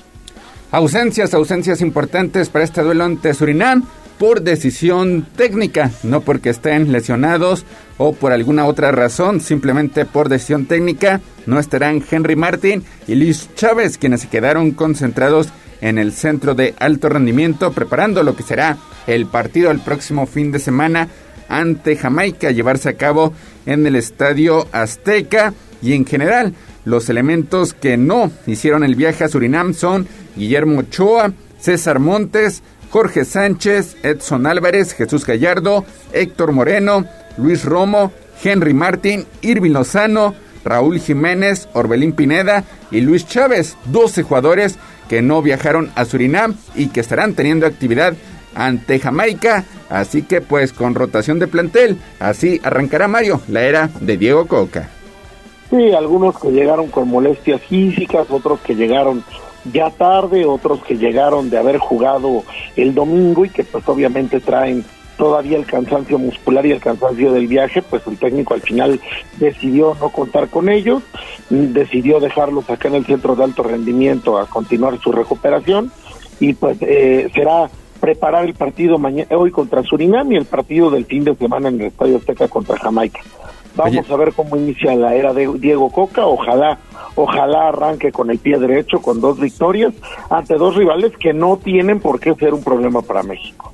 Así es, así es, México tendrá que sellar su pase a la ronda final de la Liga de Naciones de CONCACAF y de paso, de paso, pues amarrar su boleto a lo que será la próxima Copa América a disputarse en los Estados Unidos. De ahí, de ahí la importancia para que México pues consiga buenos resultados en este arranque por parte de Diego Coca. Ya mañana estaremos platicando la previa de este compromiso y lo que esperamos, lo que esperamos del debut por parte del técnico, dos veces campeón con los rojinegros del Atlas. 7 de la mañana con 53 minutos. Hasta aquí la información de la selección mexicana.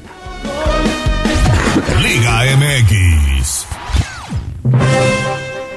Vámonos, vámonos con los temas de Liga MX porque la vida sigue, al menos para los Pumas, sumergidos en una de sus peores crisis y es que el equipo capitalino pues terminó nombrando a Raúl Alpizar como el encargado de dirigir los entrenamientos del primer equipo tras la salida por parte de Rafael Puente del Río. Y es que Alpizar llega en una semana clave para el equipo universitario ya que tendrá pues prácticamente dos semanas, 15 días para preparar su próximo encuentro contra Querétaro, que será eh, pues hasta finales, hasta principios del próximo mes, debido a la fecha FIFA.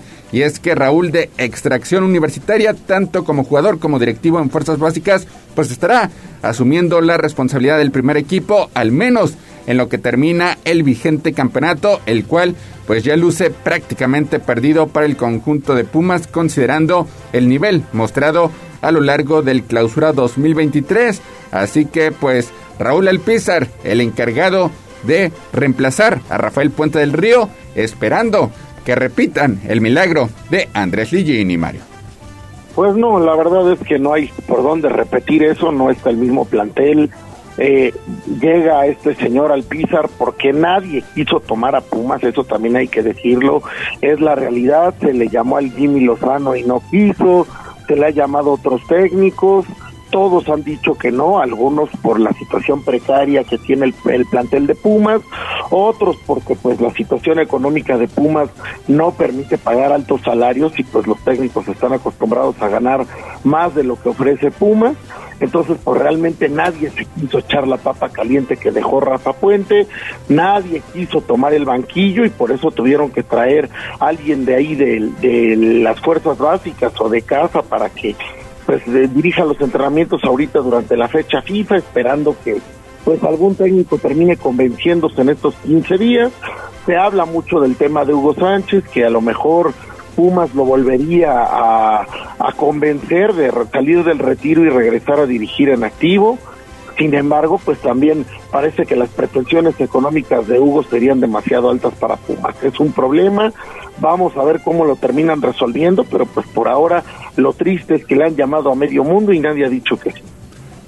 El debut de Raúl Alpizar sería ante Querétaro, un rival asequible, de acuerdo a lo que se ha visto en esta campaña. Veremos, veremos cómo se comporta, pero pues el cierre del torneo será, será bastante duro para el conjunto del Pedregal, enfrentando a rivales como Monterrey, Toluca y el propio América. Así que pues nada, nada sencillo para ver si a Pumas le alcanza por lo menos colarse entre los 12 mejores del presente campeonato, algo que no consiguieron el torneo anterior, a pesar de que anunciaron con bombo y platillo la llegada por parte de Dani Alves, una situación que pues terminó precisamente con la destitución de Andrés Ligini, ahora estratega del conjunto del Necaxa. Que no le sorprenda, perdón, sí. Neto, te saludo Mario con mucho gusto en este día, eh, que no le sorprenda en cambio de actitud eh, radical en los Pumas, porque tal vez eh, parece ser que ya no estaban a gusto con Rafa Puente, entonces tampoco vería tan mal, tan descabellado que mágicamente se pongan a jugar. Pues mira, yo estoy de acuerdo a lo mejor que le estaban haciendo la cama a Rafa Puente, que ya estaban hartos de los jugadores y todo el mundo, pero por otro lado, eh, el problema de Pumas no solo es un tema de cama, es un problema que también el plantel está mal armado, que le faltan jugadores, que lo han ido desbaratando a lo largo de los años, que no tiene la calidad para jugar en Liga MX y entonces pues por eso Pumas no camina. Digo, si fuera una cuestión de que tienes un equipazo, más que les caía mal el técnico, pues cualquiera yo hubiera levantado la mano y dicho yo voy. Pero pues ven tan mal la situación y ven el plantel tan bajo que ningún técnico quiere a jugar su nombre, su prestigio, a tomar eso. Entonces, pues eh, sí es un arma de dos filos y también el tema económico es importante, que Pumas no tiene dinero, que no puede pagar mucho y pues entonces los técnicos no van a ir a ganar lo que están acostumbrados. Y otra, otra situación que tendrá que trabajar Raúl Alpizar es la cuestión disciplinaria, algo de lo que Pumas ha adolecido en este campeonato porque pues varios, varios elementos han sido expulsados en los primeros minutos, sobre todo en el último compromiso ante Pachuca, recientemente como local ante Puebla, lo cual complicó el accionar del conjunto universitario. Y hablando precisamente de comportamiento, ayer la comisión disciplinaria Mario tomó la decisión de multar al futbolista del América, Henry Martin, por el festejo que realizó ante Chivas en el Clásico Nacional. Y es que el atacante mexicano decidió imitar el polémico festejo que el ex americanista Cuauhtémoc Blanco realizó hace ya casi 24 años cuando marcó ante Celaya. Y es que pues el órgano de la Federación Mexicana de Fútbol que se encarga de analizar, juzgar y sancionar consideró que el seleccionado nacional violó el reglamento de buen comportamiento de fair play, así que pues multa, multa económica para el atacante del conjunto americanista. No es para menos, no digo la, actitud de Cuauhtémoc, de, tanto de Cuauhtémoc en su momento como ahora de Henry Martin, pues se ve muy corriente, muy vulgar, ¿no? Entonces, pues sí, es, es, justa la multa y ojalá ah, los demás aprendan y entiendan que son festejos que no se deben de hacer. Ya no hablemos de respeto al rival, que eso es muy importante, sino pues de, de, la imagen, de, de, de lo que muestran los futbolistas, que son seguidos por gente joven, por niños y que tienen que dar un ejemplo positivo, no este tipo de actitudes corrientes. Pues 7 de la mañana con 59 minutos, ya para rematar la información deportiva. Pues Mario, salieron ya a las ventas hablando de boxeo los boletos, los boletos para la pelea del próximo 6 de mayo entre Saúl Canelo Álvarez y John Ryder. Los boletos más baratos que es en la parte más alta del estadio Akron que están cotizados en 350 pesos, prácticamente volaron. 350 en la zona más alta. Pues porque está bien, está barato. En la zona de ringside se menciona que el costo va alrededor de los 50 mil pesos. Sí, están los precios realmente como lumbre en la zona de abajo. Hasta arriba 350, 350 pesos ya se acabaron todos los boletos accesibles hasta cierto punto.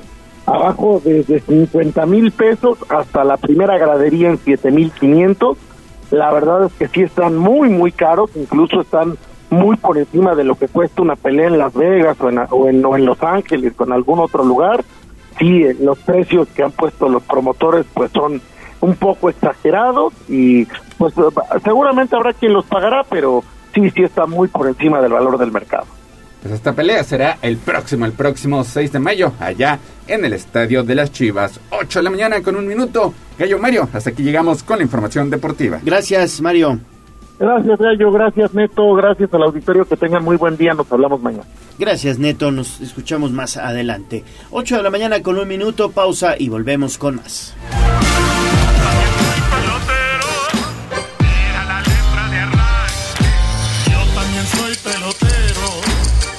Ganó el tiempo. Hasta aquí, Deportes. Pero recuerden que todos los días tenemos una cita en Tribuna Matutina. Continuamos con El Gallo y la voz de los poblanos. Escuchas XHZT 95.5 FM, XEZT 1250M y en alta definición HD 95.5.1. La magnífica 95.5 FM y 1250M. La magnífica. La patrona de la radio.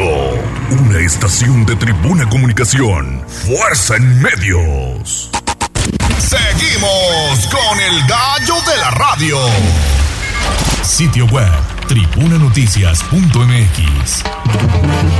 Tribuna Matutina, en resumen con la voz de los poblanos. Angélica Alvarado y Gabriel Biestro pues encabezaron la Feria del Empleo que se llevó a cabo en el municipio de Huejotzingo este martes. Hoy se realiza la consulta 15.000 del programa Médico Contigo. El evento lo encabeza el presidente municipal Eduardo Rivera. Recuperan tractocamión robado en la México Puebla. Afortunadamente hay un detenido y usted puede consultar los detalles a través de Código Rojo. El presidente municipal de San, Andrés Cholula, perdón, Edmundo Tlateui, puso en marcha el programa Nutriendo el Futuro Contigo. El equinoccio de primavera en Atlixco reunió a más de 35 mil personas y obviamente la cifra también se rebasó en los pueblos mágicos de las Cholulas. 40 pasos peatonales se colocarán o restituirán en calles de Puebla Capital. Oye, se van a intervenir avenidas como Circuito Juan Pablo II, también la zona de la Capu y algunas más que necesitan una manita de gato. Con bombo y platillo se presentó la Feria de Puebla 2023. El cartel está espectacular y usted puede consultar los detalles a través de arroba noticias tribuna. Finalmente, Estados Unidos destacó la reputación mundial que tiene el Instituto Nacional Electoral en la organización de los comicios, un organismo muy criticado por el presidente mexicano Andrés Manuel López Obrador, que por cierto toca el tema esta mañana en la matutina desde Palacio Nacional. Recuerde estar pendiente de arroba noticias tribuna, tribuna vigila y código rojo. Arroba tribuna vigila. Y esta va para todas aquellas que son como una chica que yo conozco. El Corral. La entrevista sin tapujos. En tribuna matutina. Son las 8 de la mañana con 7 minutos y es un gusto saludar en la línea telefónica de Tribuna Matutina a la regidora Susana Riestra. Regidora, ¿cómo estás? Te saludo con gusto. Muy buenos días. Igualmente, Leonardo, muy buenos días para ti y para todo tu auditorio. Gracias. Oiga, regidora, pues para platicar en torno a estas importantes acciones que está realizando el Ayuntamiento de Puebla de ampliación del drenaje sanitario en algunos puntos como las colonias del extremo sur de Puebla capital. Importantísima esta actividad, ¿no?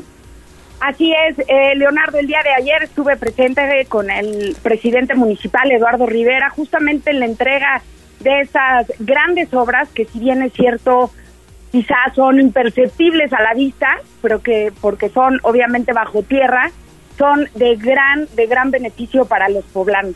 Y ayer justamente en la colonia San Isidro Castillotla se entregó eh, esta ampliación de la red de drenaje sanitario en dos de las vialidades, en la calle Miguel Hidalgo y en la 749 Poniente y esta inversión sin duda es de, mucho beneficio para los poblanos, para estas colonias, porque impacta directamente, como bien lo comentaba, en la calidad de vida de todos y cada uno de los seres humanos. Y qué mejor hoy que estamos conmemorando el Día Mundial del Agua para poder hacer conciencia y para poder a través de todos ustedes los medios de comunicación sensibilizar a la población con respecto a este vital líquido. Sí, sin duda, regidora, muy buenos días. Te saluda Ale Bautista y yo quisiera preguntarte también la importancia que tienen estas obras que forman parte de un paquete de 25 que pretende ser la administración en diferentes puntos de la capital poblana. Así es, Ale, muy buenos días. Me da mucho gusto saludarte. Esta, este paquete de obras, estas 25 obras que comentas de la ampliación de la red de drenaje sanitario, los colectores fluviales, eh, pozos colectores sanitarios, equivalen a más de, de 29 mil millones eh, con una inversión de, de 131 mm, millones de pesos, perdón. Y quiero decirte que, que sin duda eh, los regidores, eh, de manera conjunta con el presidente municipal Eduardo Rivera, hemos estado velando para que estos paquetes de obras, tanto los realizados en el 2022 como los que se estarán realizando en el 2023, realmente reflejen esta necesidad tan sentida de la, de la población.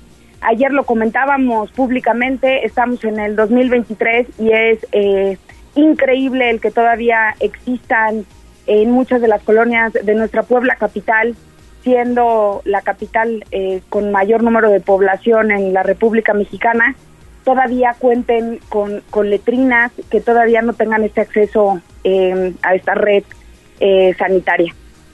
Claro, sí, son, son obras, regidora Susana Riestra, que no se ven, pero que son fundamentales para la vida de los poblanos, principalmente de estas zonas, como bien lo mencionas, que desafortunadamente todavía no contaban con la red de drenaje sanitario.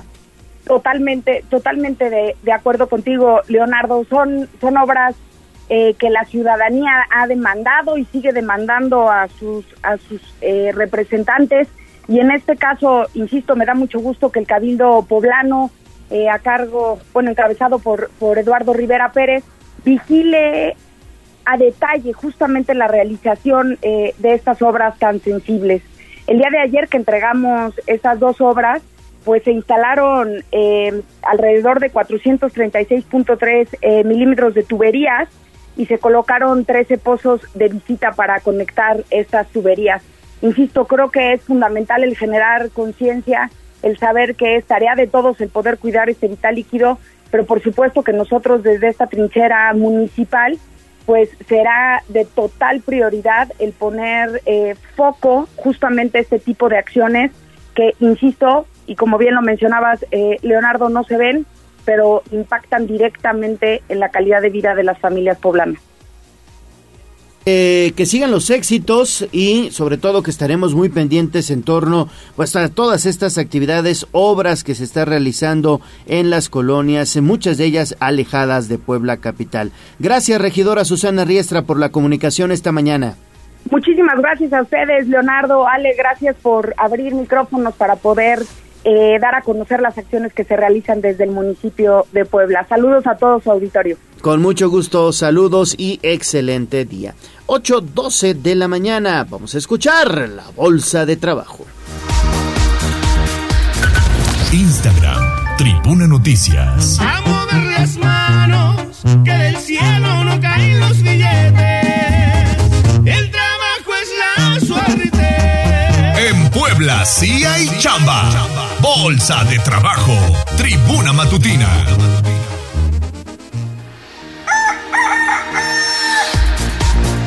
8 de la mañana con 13 minutos. Vamos a escuchar las vacantes. Preparen su hojita y su lápiz, por favor. Así es, Leo. Empezamos porque la vacante del día es para supervisora de ama de llaves. ¿Cómo ves? Una interesante vacante que se tiene este día por parte del Servicio Nacional de Empleo. Se solicita estudios de preparatoria, un año de experiencia y lo mejor es que la zona de trabajo es en Puebla.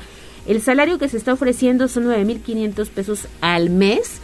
Así que está bastante Hoy está interesante bien, ¿eh? para, está, está buena la paga. para ser supervisora de ama de llaves. Nunca había escuchado esta vacante, solamente la había escuchado en novelas. Ajá, sí, ¿No? ¿Te cierto, sí, sí, sí. el ama de El ama de llaves. Supervisor?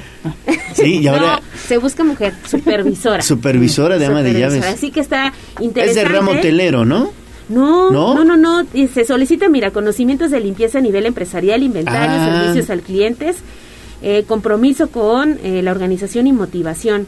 Supongo que, bueno, estarán a cargo de, de otro de otro número de personas. Sí, claro. Entonces, bueno, pues está muy interesante. Si ustedes quieren saber más sobre esta vacante, hay que acudir al Centro Integral de Servicios. Les dejo el número 303-4600, extensión 292140. Pero además, el día de hoy, mitad de semana, cinturita de semana, como dice Juan Merino, se va a llevar a cabo un reclutamiento para el ramo hotelero. Hay que asistir al callejón de la 10, nor- de la 10 Norte 806 en el barrio del Alto en punto a las 9 de la mañana porque se busca ballet parking, ballet spa, chofer, también capitán camarista y eh, algunas otras eh, puestos. Mira, los sueldos oscilan entre los 6.300 y los 8.100 pesos más o menos. Si ustedes quieren más información, bueno, pues cita en punto de las 9 en el Servicio Nacional de Empleo, Callejón de la 10 Norte 806 en el barrio del Alto, únicamente este miércoles. Y si les interesa trabajar en el extranjero, ustedes pueden postularse, registrar sus datos en www.empleo.gov.mx diagonal trabaja guion en guion el extranjero y también bueno pues tener oportunidad de irse a otras partes del mundo no solamente a conocer sino pues a capacitarse y por supuesto trabajar no hay vacantes para irnos a trabajar de enfermeros a la zona de Alemania Muy buenas ¿no? vacantes, Entonces, sí. bueno, pues hay que ingresar a todos estos servicios que tiene disponible la Secretaría de Trabajo a través del Servicio Nacional de Empleo. El número, anótelo por favor y guárdelo, es el 232 50 y- 5547 o 246 4457. Bueno, pues ahí está. Hay que aprovechar porque en Puebla, señoras y señores, claro que hay chamba, hay que aprovechar. A mover las manos, que del cielo no caen los billetes. El trabajo es la suerte. En Puebla sí hay chamba. Secretaría del Trabajo del Gobierno del Estado de Puebla. Twitter, arroba tribuna vigila. Me siento muy contento, me siento muy feliz. El COVID-19 vuelve a ser motivo de alarma. Que trae asustado el mundo y que ha cambiado el destino. A todos nos han cerrado. Se llama el coronavirus. COVID-19, el enemigo público número uno del mundo, es analizado por el doctor Alfredo Victoria en Tribuna Matutina. calles se encuentran solas y todos temen morir. Los líderes de este mundo han empezado a sufrir. Doctor Alfredo Victoria, qué gusto saludarte este miércoles. Muy buenos días. ¿Cómo estás, doctor? Muy bien, mi querido Gallo. Ale, ¿cómo están? Buenos días, doctor. Pues aquí con el gusto de escucharte. Nos abandonaste, creo que 15 días. Sí, caray, qué pena, extrañó, doctor. Se, se te, te extrañó, extrañó. mucho. No, hombre, muchas gracias. Yo también a ustedes. Cuéntenme. Oye, doctor, eh, pues mira, conocer tu opinión en torno a esta situación que se ha dado a conocer, digamos que a nivel internacional, en torno a que ahora sospechan que el perrito mapache es el que causó pues todo esto que hoy estamos viviendo de la pandemia por COVID-19. ¿Tú cómo ves?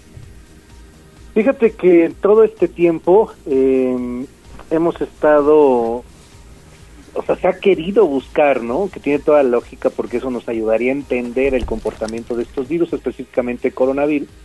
Y muy convenientemente también eh, han estado saliendo hipótesis sobre la posible génesis del, del virus. La primera que tuvimos hace muchos años, eh, y digo muchos años porque fue de las primeras cosas, era este tema conspiracional donde hablaban sobre el escape del virus de un laboratorio muy específico que coincide estar en la en la ciudad de Wuhan y este y lo más interesante es que hace unos meses lo platicamos también aquí empezó a fortalecerse esta teoría a través de eh, agencias de identificación como el FBI y el Departamento de Energía de Estados Unidos y entonces empezaba a agarrar un poco más de fuerza. El comunicado oficial, sin duda, y que ha sido un organismo que ha estado totalmente metido en buscar qué ha sucedido, ha sido la Organización Mundial de la Salud. Ahora, estos eh, coronavirus, al igual que, por ejemplo, la influenza aviar, son virus que son transmitidos por zoonosis. Zoonosis quiere decir que hay un intermediario, en estos casos, en el caso de la gripe aviar, eh, las aves, ¿no? Y en el caso de, del coronavirus había pasado desde el murciélago, el pangolín, este, hasta hoy que sabemos que lo que se está encontrando son rastros genéticos de este animal que casualmente se consume también en el la génesis de todo esto que fue el mercado de Wuhan.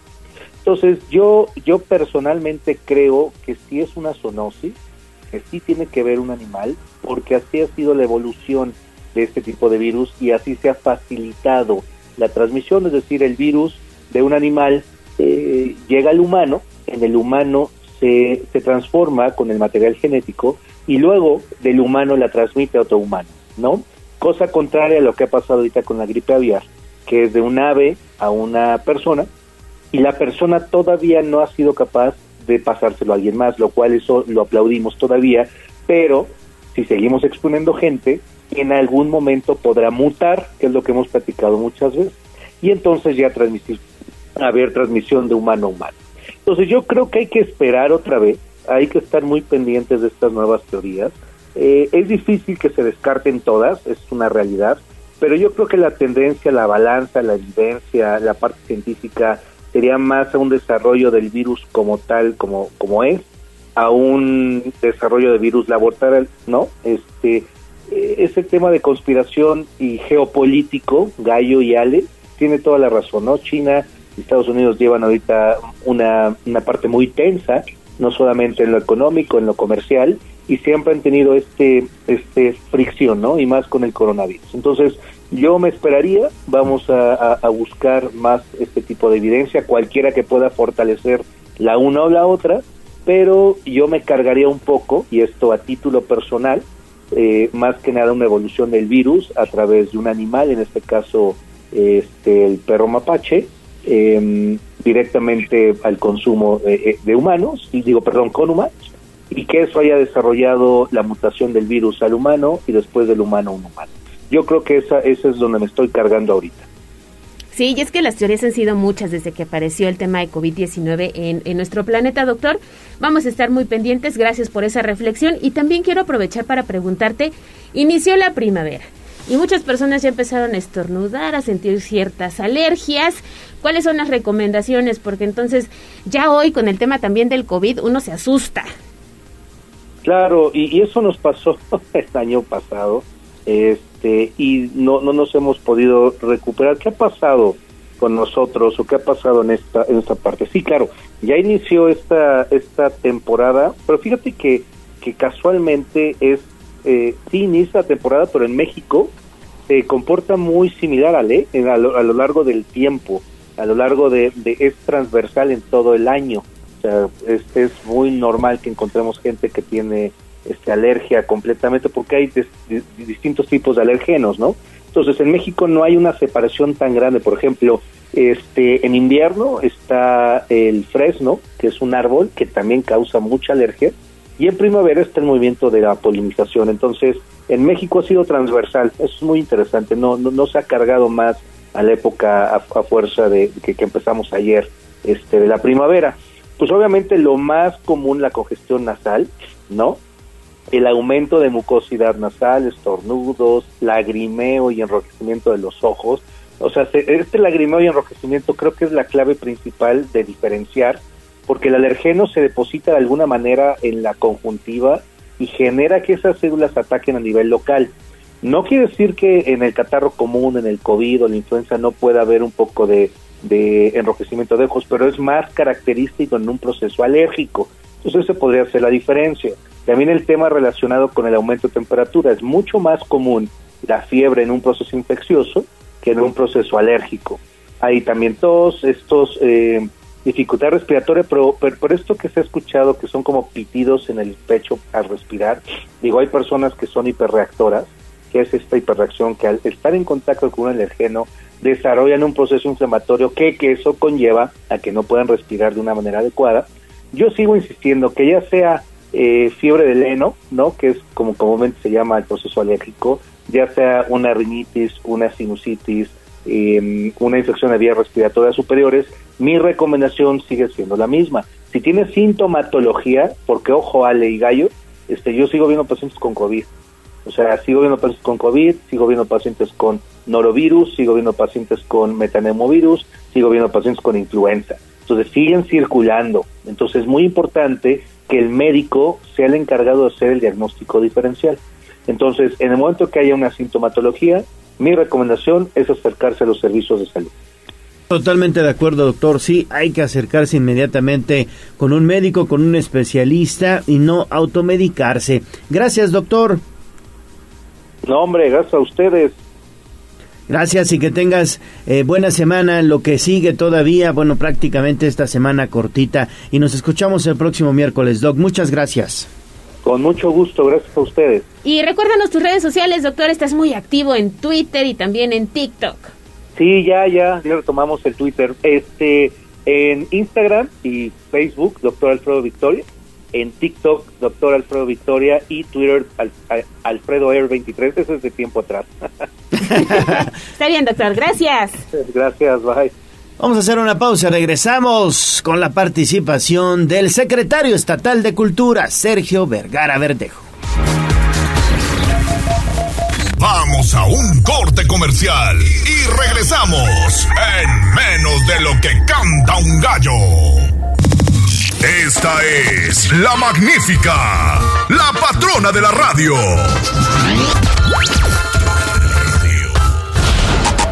Seguimos con el gallo de la radio. Twitter, arroba tribuna vigila. Una muchacha chula de Chihuahua me vendió una machaca. Una muchacha chula de Chihuahua me vendió una machaca. Si no me falla la voz, al compás de la como Puebla no hay dos en mi nación mexicana. Es turno de nuestras costumbres y tradiciones. Las principales manifestaciones de la cultura poblana con Sergio Vergara Verdejo. Huachinango y Pantepec tiene mujeres muy bellas, tiene mujeres muy bellas. Huachinango y Pantepec. Bueno, estamos listos para, bueno, pues platicar, seguir platicando con el secretario estatal de Cultura, Sergio Vergara Verdejo, que ya está aquí en el estudio. Sobre todo, ¿sabes qué, secretario? Muy buenos días, bien contentos porque la presentación de la Feria de Puebla fue todo un éxito, ¿verdad? La verdad, sensacional, impactante. nos vio, ahora sí que nos vio todo el mundo porque se pasó en redes, en todo, y de verdad los comentarios son como, ¿es la presentación o ya es la feria? No, apenas es la presentación. Espérate a lo que a lo- ayer ayer al gobernador este Sergio le, decíamos, pues ahorita viene, ese es el principio, pero lo que viene ya es diferente. O sea, cada vez hay más tecnologías, cada vez hay más elementos este para poder integrar los stands lo van a ver va a ser de- del año pasado ahora va a ser diferente porque ahora va a haber este casi tres o cuatro el lugares para que tú veas espectáculo lo que es el, el, el, este los gallos lo que es el el, el o sea el palenque el- lo que es el, el este los gallos yo por verte los Hace, hace referencia. Hace sí. la Sí, ahí hay que estar en el palenque. el palenque El Teatro del Pueblo. el teatro del pueblo hay una hay una la carpa de artistas de artistas este digamos eh, poblanos que está que está en las afueras y luego adentro un gran escenario para danzas música hasta la sinfónica vamos a llevar. O sea para que la gente de verdad esté todo el tiempo oyendo música y, y- y que esté que esté feliz. Y luego tienes stands para la para las artesanías. Ayer también lo dijo el gobernador. Tienes para todos los productores. Tienes otra vez el stand de los de los este de los animales las to- todo lo El que se- ganado. el ganado todo lo demás. Este Pueblos mágicos, Pueblos mágicos. municipios con vocación Mu- turística. Claro, ahí ¿no? estaban todos los presidentes municipales. Sí, ¿viste que- sí, ahí que estaban. en, la, en la participación. Entonces, es una feria del Estado, de, de, de, de- de lo que es Puebla. Puebla, Puebla como... Pero que como conozcan Puebla para el mundo. Para el mundo. Entonces, como también lo dijo, y yo creo que está bien, vayan y visiten todo el Estado. O sea, todo el Estado está en feria. Para que, para que, es como ahorita lo del equinoccio. No, no. Lo del equinoccio, dices, ¿dónde te fuiste a, a- a cargar de energía? Pues fueron tantos lugares, todos hicieron equinoccio. Ahora sí, yo creo que hay una, hay Se una, extrañaba. hay una, hay una competitividad de eventos en todo el estado, de todos los presidentes municipales, entonces Zacatlán, Chignahuapan, eh, San, San Martín Texmelucan, Cholula, Atlisco, impresionante, Atlisco, el INA, Tepeyahualco. eh, Tepeya- el INA se portó muy bien, la verdad, porque abrió las zonas, permitió que entraras a las zonas, esos espectáculos de, de la plaza, este, ¿cómo se llama? De los altares en Cholula, no, hombre, o sea, son otra cosa. Verlo así, entonces ya te das cuenta que puedes usar los espacios para poderlo hacer. El espacio de ayer, el de la Victoria, Muy padre. sin, eh, así, nada más con las sillas a la intemperie, con la parte nada más del estrado, de verdad dices, pues si aquí tenemos esto, ¿eh? Hay que utilizarlo. hay que utilizarlo. Sí, con un juego de drones además que llamó mucho la atención, secretario. Y yo quiero destacar también la participación de los eh, pues grupos de danzantes que tenemos en el interior del estado y que a veces no De se varias valoran. regiones, sí. Esa, eso, eso lo vas a ver en la feria. Y, a- y ayer presentamos eh, eh, danzantes de la, de la Sierra Norte, del centro de, de, de- de- de Puebla y de, y de la parte y de la parte sur. Sur. Entonces, es- una muestra también chiquita, pero así. Es como para dejarnos picados. Entonces, entre artistas locales, entre artistas de la, de estatales, entre los artistas nacionales e internacionales, pues iba a ser una gran fiesta. Y además el chiste es que vayas y que camines y que disfrutes y que veas todo. Bueno, aparte la, lista, la, la, la pista de patinar. Ah, también. Y el, y, el, sí. y, el, y, el, y el circo, o sea. Lucha libre también. lucha libre, Espectáculo sobre hielo. espectáculos Ujú. sobre hielo. Entonces, tienes ahí para... Para- Pidan vacaciones ocho días para que les dé tiempo de ver todo. Exactamente, no nos vamos a dar abasto. Oiga, secretario, ¿ya habrá promoción a nivel nacional? Hay promoción ya. Nosotros vamos a, a- a, bueno, a la Ciudad de México, a, eh, hoy- hoy vamos a Aguascalientes, a una, o sea, aprovechando una conferencia de, de sitios históricos que, que, que, que, se pidió dar, pues eh, pues también impulsar la parte de la, de la feria. El, el sábado y domingo es, la, es, es el tianguis de pueblos mágicos ahí con. Marta en este en turismo, entonces ahí también se va a promocionar. O sea que pues en todos lados hay que promocionar. ¿eh? Tiene toda la razón, se me estaba pasando el tianguis turístico. El tianguis turístico va a ser muy bueno. Allá en Ciudad de En México. la Ciudad de México. Y entonces eso te abre. Y además vamos, va- acompañamos, arropamos ahí con, con Marta porque presentamos los corredores culturales y, y nos sentamos en una mesa como como como hacen los de los de turismo que te que te sientas para que promuevas el turismo también nosotros promovemos esos corredores culturales junto con turismo para que también sea eh, que la gente ahora ves que apenas se abrió la ruta del café Ujú. Sí, Eh, la eh, biorruta del café. entonces así a- hacer las rutas de los lagos las rutas arqueológicas las rutas de los conventos no no no tienes de verdad tenemos un chorro de cosas Falta ¿no? tiempo. Y también destacar, destacar la participación de, de no solamente, digamos, el gobernador como principal organizador, regresando a lo de la Feria de Puebla, sino de todos. Yo veo que están involucrados todos los secretarios, están involucrados los presidentes municipales, están involucrados los diputados locales, todos, ¿no? Todos están ahí metidos ahí en, en la participación de la feria. Y eso es bueno porque va a ser un evento muy exitoso, muy Claro. exitoso. como dices y, y ahí lo dijo es un gran se hizo un gran equipo y no sé pero pero es un, un equipo de estado tienes razón. Todos los presidentes Todos, municipales ahí estaban. Todos los diputados ahí estaban en, en la, en la presentación con ganas de, de- de participar así. Los empresarios bueno ustedes empresarios. la gente de la Había- prensa había rectores también. rectores gente de la prensa este y, y atrás toda la gente que sube de los barrios y todo eso ahí estaba también que era la que más le eh, le aplaudían al, al cómo se llama al comediante que estuvo bueno Teo. también al Teo Lo disfrutan. Sí, sí, yo sí algunos dicen es medio grosero así son los comediantes Sí, Sí, pero eso picardía, también dice ¿no? Es picardía mexicana. Pues es la que le gusta a la gente entonces la gente estaba feliz Oiga, ¿y a qué artista quiere ver? Porque seguramente admira a alguien. no, yo quiero ir a ver a, a- a este a quién pues al este Fernández Alejandro, Alejandro. Fernández, sí es bueno. Decíamos en la mañana, pues ojalá que llegue bien, o sea, porque luego se pasa. Luego se pasa de cucharadas. Ya no canta. No le vayan a dar yolispa.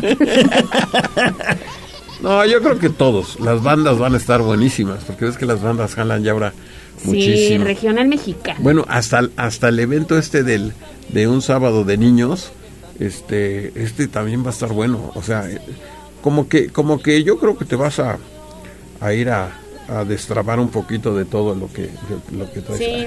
Ayer todos nos estábamos riendo, estábamos medio tensos y del rato ya todos, qué buena onda. Sí, sentir, la orgullo de nuestra feria, ¿no? Claro, es nuestra feria. De celebrar a Es- todos No, y está al nivel de las de las ferias más importantes del mundo, ¿eh? Ya, ya, la la verdad, verdad. ¿eh? Muy Muy bien, secretario. Pues Pues muchas gracias. ¿Eh? Ya sabe que Y ahí estaremos. platicar con usted. Ya fui al Museo de la Constancia. ¿Qué tal? Ahí al- a- llevé a mi a mi hija. Bien, bien, bien. ¿Viste Sí. los títeres? Está Sí, padre, ¿no? sí, sí, sí, los es- títeres. Es, la mejor colección, la segunda mejor colección de México, después del, del, del, del Museo del Títere de la Ciudad de México. Es, es una combinación ahí con Bellas Artes. Y, y el otro, el, te- el, el, el, de la, el, subiste al, al del al tecnológico. Sí, sí, subí al de los niños. Y viste, viste que había una, una, una de estas de teatro, de, ¿cómo de, se llama? De, de radio. claro. Una cabina. Una cabina. Una cabina de radio. Y sí. con la noche de museos, pues hubo gran afluencia, ¿no? O sea, sí registraron Ahí- una visita importante. Más de, más de 13 mil gentes en la noche de museos. Solo en ese espacio. Solo en ese espacio. Ahí está ¿Sí? mi hija en la cabina de Ah, radio. pues ahí está, ya ¿Eh? imitando al... Al papá. ¿Y qué hablaba? ¿Del gallo? Sí, del gallo. ¿Qué grabó? ¿Qué grabó? Aquí, con el gallo. Estamos en el Bueno. museo. Exacto. Eh, no, pues así. ¿eh? Ya Bueno, listo para el palenque este gallo, ¿eh? ya. También. Estaría bueno, ¿verdad? Lo ponemos con otro. Gracias, secretario. Gracias, gracias. ¿eh? Que tengas buen día. Vale, nos vemos. Buenos días, buenos días. Vamos a hacer enlace con David Becerra. ¿Qué hubo, mi estimado David? ¿Qué te encontraste? ¿Dónde andas? Platícanos, por favor. Hola Gallo, te saludo con mucho gusto. Estamos en la 14 Sur, esto a la altura del fraccionamiento Los Héroes.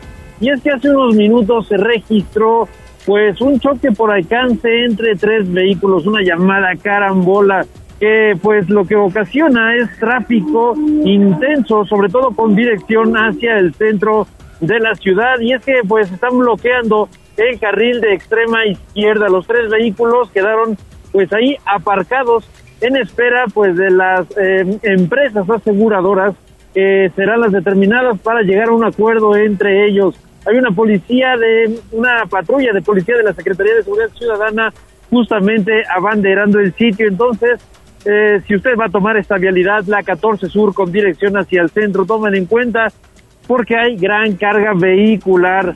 Gallo no resultó nadie lesionado y pues los eh, daños materiales son de alguna manera menores, solo algunas abolladuras en los automóviles involucrados. Tres automóviles involucrados. Gallo, esa información. Bueno, pues ahí está desafortunadamente esta carambola en la 14 Sur frente a los héroes. Afortunadamente solo daños materiales, pero sí hay tráfico en la zona, David. Así es, Gallo. Y minutos previos, eh, pues estábamos reportando el atropellamiento por una mujer, eh, pues de una mujer más bien peatón, justamente por un motociclista y esto se dio en la diagonal de la 24 Sur y Avenida Las Torres. Gallo, la ambulancia tardó en llegar aproximadamente 40 minutos. Los dos involucrados, tanto el motociclista como la mujer, arro Sí, se cortó un poquito, ¿no? La Perdimos comunicación. con David. Se está cortando, David. Se está cortando la comunicación contigo. Vamos a, pedirle a David que se mueva un poquito para retomarlo. Ahora sí, David, es que se cortó la comunicación. Se comentaba Gallo que al lugar llegó la ambulancia, la unidad 236 del sistema de urgencias médicas avanzadas, pues precisamente para prestarle los primeros auxilios, la prehospitalaria a esta mujer que quedó bastante adolorida. Fueron 40 minutos alrededor los que estuvo esperando la mujer en el sitio. Un familiar la acompañaba, estuvo abrazándola en todo momento, justamente pues sobre el arroyo vehicular de la 24 Sur y Avenida Las Torres. Pues ya eh, se trasladará justamente a un hospital. Esto fue eh, alrededor de las 7 de la mañana. La ambulancia llegó aproximadamente hasta 7.45 todo este tiempo la mujer pues estuvo eh, como que en shock. Bueno, pues sí, afortunadamente no no pasó a mayores. Y todo el material que de estas notas que nos está compartiendo David, usted ya las puede consultar en redes sociales. Ha tenido una mañana muy movida, ¿eh? Muchos accidentes. este amanecer de mitad de semana, así que pues con mucho cuidado y ahí están las recomendaciones que da David Becerra. Gracias David, gracias David, que bueno, pues evidentemente él anda en la calle, anda chambeando y a veces falla un poquito la comunicación. 8.43, vamos a hacer una pausa y volvemos a la recta final de Tribuna Matutina. Vamos a un corte comercial y regresamos en menos de lo que canta un gallo. Esta es la magnífica, la patrona de la radio.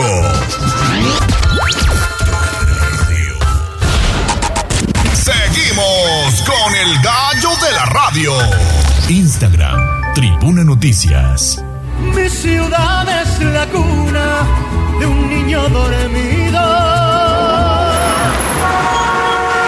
Hablemos de nuestro pueblo.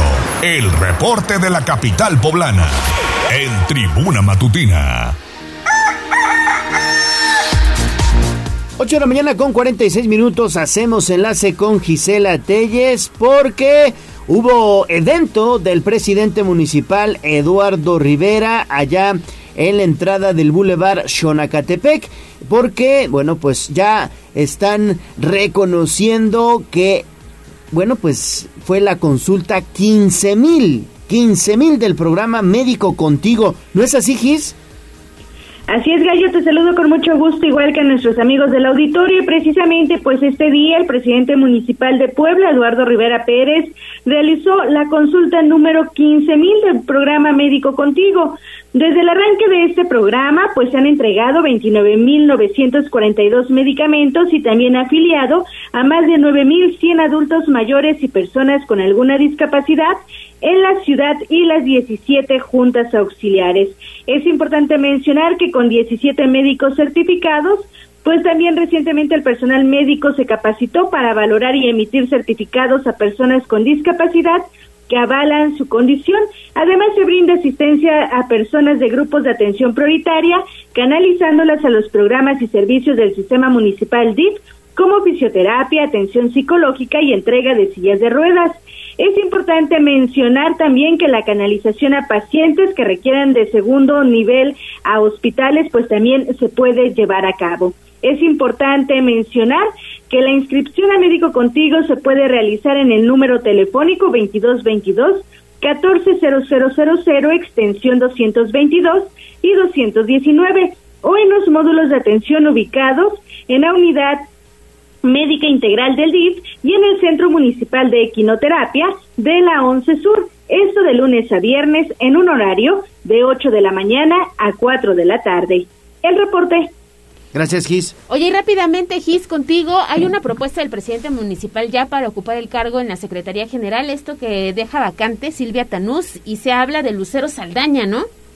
Así es, sale María Lucero Saldaña Pérez será presentada a las y los integrantes del Cabildo de Puebla como perfil para ocupar la Secretaría General del Ayuntamiento de Puebla. Eso lo anunció el alcalde Eduardo Rivera Pérez. Luego de que el 14 de marzo se aprobó por mayoría la salida de Silvia Tanús Osorio, el edil exaltó que Saldaña Pérez es una mujer que no solo cuenta con maestría y doctorado, sino que ha sido siete veces legisladora, ocupó el cargo tanto de diputada local como federal y fue senadora de la República. Por ello aseveró que se trata de un perfil que indudablemente, con la aprobación de las y los cabildantes, llegará para abonar y aportar con su experiencia y también con sus capacidades. Escuchemos.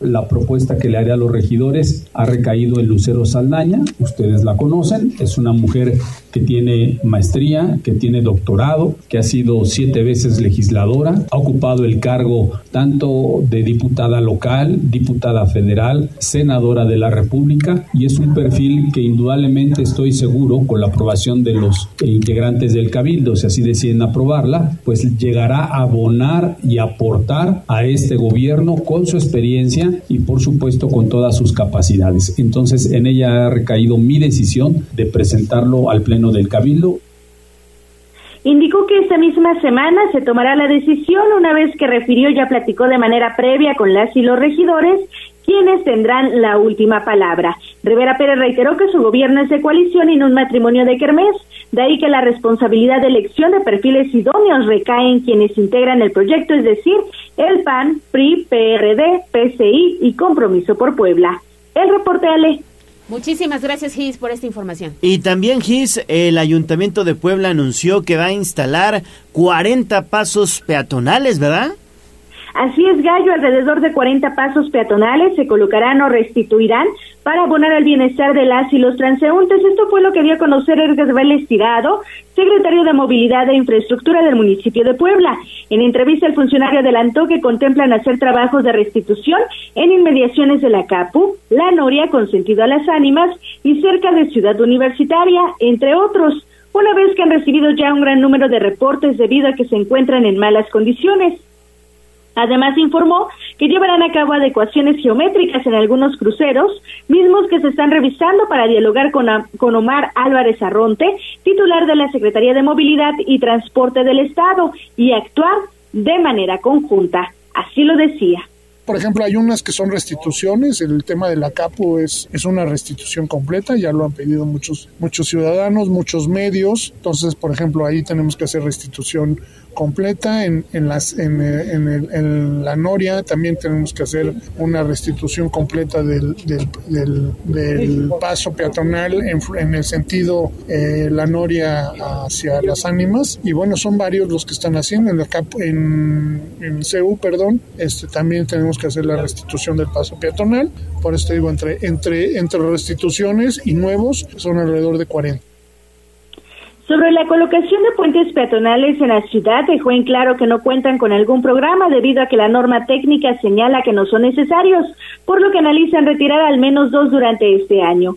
Precisó que contemplan la remoción de la estructura que se ubica frente a Plaza Dorada y el Parque Juárez. Sin embargo, señaló que se necesita una inversión de aproximadamente dos millones de pesos y de ahí que siguen evaluando el tema. El reporte Perfecto, Gis, pues muchísimas gracias por toda esta información. Que tengas excelente día.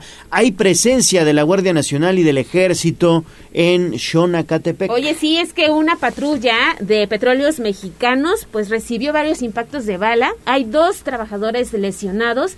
Fíjate que fueron sorprendidos, eh, pues algunas personas robando precisamente, ordeñando los ductos de gas en la zona de Xonacatepec. Y bueno, se registró ahí una situación. Afortunadamente ya hay presencia policíaca, pero la unidad se encuentra ahí con varios disparos de arma de fuego. Grave, ¿eh? Porque uno pensaría que se acabó el tema de la extracción de gas y obviamente pues de hidrocarburo y no, eh, continúa de manera sigilosa pero continúa. Pues sí, sí, sí, sí, hay que tener mucho cuidado, sobre todo, bueno, pues estos elementos que estaban pues haciendo su, sus recorridos de vigilancia y fueron sorprendidos por disparos con armas de Exactamente, los videos ya están disponibles a través de las redes sociales de casa, así que vaya y échele un vistazo y si está por la zona, nos puede compartir alguna fotografía, video o su opinión 22 23 90 38 10. Espectáculos. Instagram, Tribuna Noticias.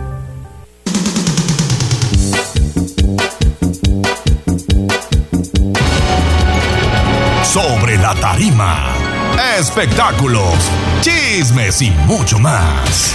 En Tribuna Matutina.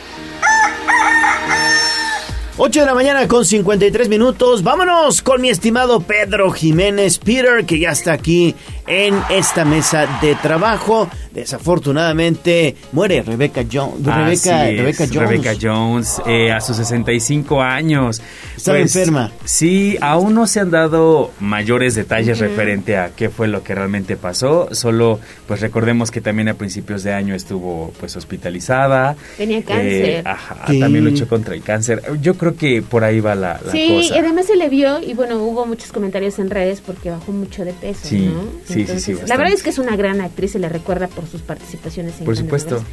Y decíamos el gallo y yo, no sé a ti qué te parece, señorona, siempre con Ah, sí, por supuesto. Sí, yo creo que era de, de, de esas actrices que ves y te, te, te, te intimidan, ¿no? Por, Sí. por, por el porte que Sí, tiene sí. la, Y la- la talentosa. señora. Sí, por supuesto. Y aún eh, el día precisamente de hoy en la mañana se dio a conocer esta noticia. No se saben los pormenores, pero como bien mencionas, pues el 2018 se le detectó este cáncer de ovarios, eh, fue sometida a cuatro quimioterapias, algunas cirugías menores. Afortunadamente lograron controlarlo, pero pues tengo el presentimiento de que algo hay por ahí que, que le quedó como un, un- un rezago. Entonces, pues desafortunadamente se nos fue, amigos, y pues ya yo creo que eh, más adelante en el transcurso de la tarde estarán dando detalles de qué fue lo que pasó, pues homenaje, dónde será, etcétera, pero pues Muy guapa, de ¿eh? momento sí, Muy, sí, muy bastante. Y los homenajes deberían de ser en vida. Sí. Sí, sí, bueno, digo, a final de cuentas yo creo que Es no, que no era te muy esperas, grande, ¿no? No, no, pues no, 65 no, años se me hace 65 joven. años, no era Se me hace grande. muy joven realmente. Pero desafortunadamente, bueno, pues por ahí fue un padecimiento, ¿no? El Sí. que la quejó. Sí, y fíjense que leyendo precisamente referente a, a- a ella, este, yo no sabía que había empezado, este, bueno, que era estadounidense, yo no sabía que era mitad estadounidense y mitad mexicana, su papá Sí. era estadounidense Y y su su mamá mamá, era mexicana. mexicana. Ajá, yo no sabía y pues eh, a los 16 años fue que decidió estudiar teatro. Y pues regresa aquí a México. Tuvo un atentado su familia, por eso fue que tuvieron que emigrar a los cuando ella tenía 8 años a Estados Unidos para poder este pues continuar con su vida, porque aquí en México su eh, papá era publicista, entonces pues en su buzón les pusieron una bomba, entonces tuvieron que emigrar allá. Algo me, me sonaba por el apellido Jones. Jones, sí. Jones, pero pues sí, amigos. así Preguntaba Jazz Guevara, ¿será este familiar de Lupita Jones? No sabemos. No sabemos. ¿Quién sabe? No creo. Pero tampoco pues creo. tuvo una participación No creo. Pues muy amplia, ¿no? Muy en la amplia. televisión, en el teatro. No sé si hizo cine, pero en las Sí, telenovelas sí, también hizo recuerda. bastante cine. Sí, yo, yo me acuerdo de ella, pues, cua- eh, no sé, en películas de La otra cara del espejo. es que en mi casa había novelas. veía novelas, entonces, sí, sí, me acuerdo mucho de ella, en, en- en donde también la hizo de, de villana. Cuando yo la vi de villana dije. ¡Hala! Sí, porque pues generalmente en los papeles que tenía era... El que siempre sale de villano ¿no? es su, su esposo, Alejandro Ah, sí, Camacho, Alejandro ¿no? Camacho, sí. Ex esposo. Ex esposo, siempre Desde sale de 2011, villano. sí, sí, sí, sí, él también nunca le... No, hubo una, una novela en la que, pues ya era como cómica, este, en la que él precisamente la hizo de, pues de bueno. Ya no sea, le creías. Pero sí, ya Se no. lo o sea, encasillas, ¿no? Ajá, sí, es correcto. Sí. yo recuerdo, no sé qué novela exacta era que tenía unos como cochecitos y eran bombas, entonces se iba el cochecito contra el remoto y de repente, ¡pum!, explotaba. Mm, no me no, me acuerdo. exactamente qué novela era, pero de ahí tuve un poquito de cuidado con los, con los autos de, de control remoto. Pero pues ya si sabemos algo para en la tarde, pues ya mañanita estaremos Informando. sabiendo que así es. Y pues por otro lado, este el día de ayer Chumel Torres subió una fotografía en Twitter en la que pues supuestamente está siendo acosado por los abogados de Gloria Trevi. Recordemos que ahí hay un tema porque Mm, tienen una demanda en la que pues Gloria lo está demandando por difamación y pues él subió el ayer ya harto diciendo que todos los días le llegan citatorios, le llegan este comparecencias y dice, es que no han hablado con mis abogados, ¿por qué me lo van a dejar a mi domicilio? Entonces él publicó que ya estaba harto, de que siempre a la una de la tarde en punto van a su casa a dejarle todo este tipo de, de, de citatorios y dice, para eso están mis oficinas, en mi trabajo, sabe dónde estoy porque vienen a mi casa cuando no estoy, entonces las opiniones están divididas entre quienes defienden a Gloria Trevi, entre quienes defienden a Chumel, entre quienes no defienden a ninguno. Entonces sí está bastante ahí escabroso el, el tema y pues sobre todo que ah, Chumel es bastante controversial. Entonces siempre es, da su opinión y como que da, no sé, da ese tipo de sensación de, ay, como que sí, como que no. Dos trevos me caían. el chico. Complicado el tema, ¿no? Ajá, Que bastante. se lleva se aguanta. Yo nada más digo. Es correcto. y si te es. vas a meter a opinar, pues te tienes a las Pues sí, consecuencias. a final de cuentas pues eres figura pública, entonces tienes que aguantar todo eso. Es como pues los fans que nos esperan allá afuera, amigos. Que están esperando que, Pedro salga para pedirte No, no, no, que todos, por favor, que todos. Porque Oye, pues ¿viste el cartel? Ah, bueno, Ah, sí, no, no, no, sí, Ajá, sí, ¿viste el cartel de la justamente. feria? ¿Y a quién quieres ir a ver? Ay, no tengo tiempo para todos, quiero ir a Pero ver a si todos. tuvieras y quisieras. Ay, no, pues mira, voy a ir a ver a Ricky Martin, Sí, voy ahí- a ir a a Vicente, voy a ir a Belinda. No, es, es que es impresionante, o sea, ayer justamente estábamos hablando de eso y no, no, sabemos quién se va a ir a formar por todos para ir a ganar lugar, si voy a llegar a tiempo, o sea, no, sí, sí. ¿Con cuántos días de anticipación vas a estar esperando en la fila para obtener el mejor lugar? Sí, no? oye, no, no, no, o sea, la verdad, la verdad, se la rifaron. Venías precisamente escuchando que ahorita el secretario estaba hablando también de eso. No, no, no, una, una chulada, Sí. la verdad. Pues vámonos a ver a Ricky Martin, Pedro. Va, el día. va. La mejor Ya está. cartelera en años, ¿eh? Por supuesto. Además es viernes Sí, y 5 de mayo. es correcto. Ahí Voy- estaremos. Voy a trabajar mediodía. Así es, amigos. Bueno, pues Ya. gracias, mi estimado. A ustedes, Pedro como siempre, un gusto, ya saben. Nos tenemos que ir, amigos. Gracias, Aura Mones en la operación técnica, Abraham Merino en la producción, Jazz Guevara en las redes sociales. Nos vamos, Ale. Nos vamos, pero mañana tenemos una cita en punto de las 6 aquí. Nos vemos y escuchamos. Soy Leonardo Torija, su amigo el gallo de la radio. Que tengan excelente miércoles. Adiós. Adiós, amor, me voy. Aquí terminamos Tribuna Matutina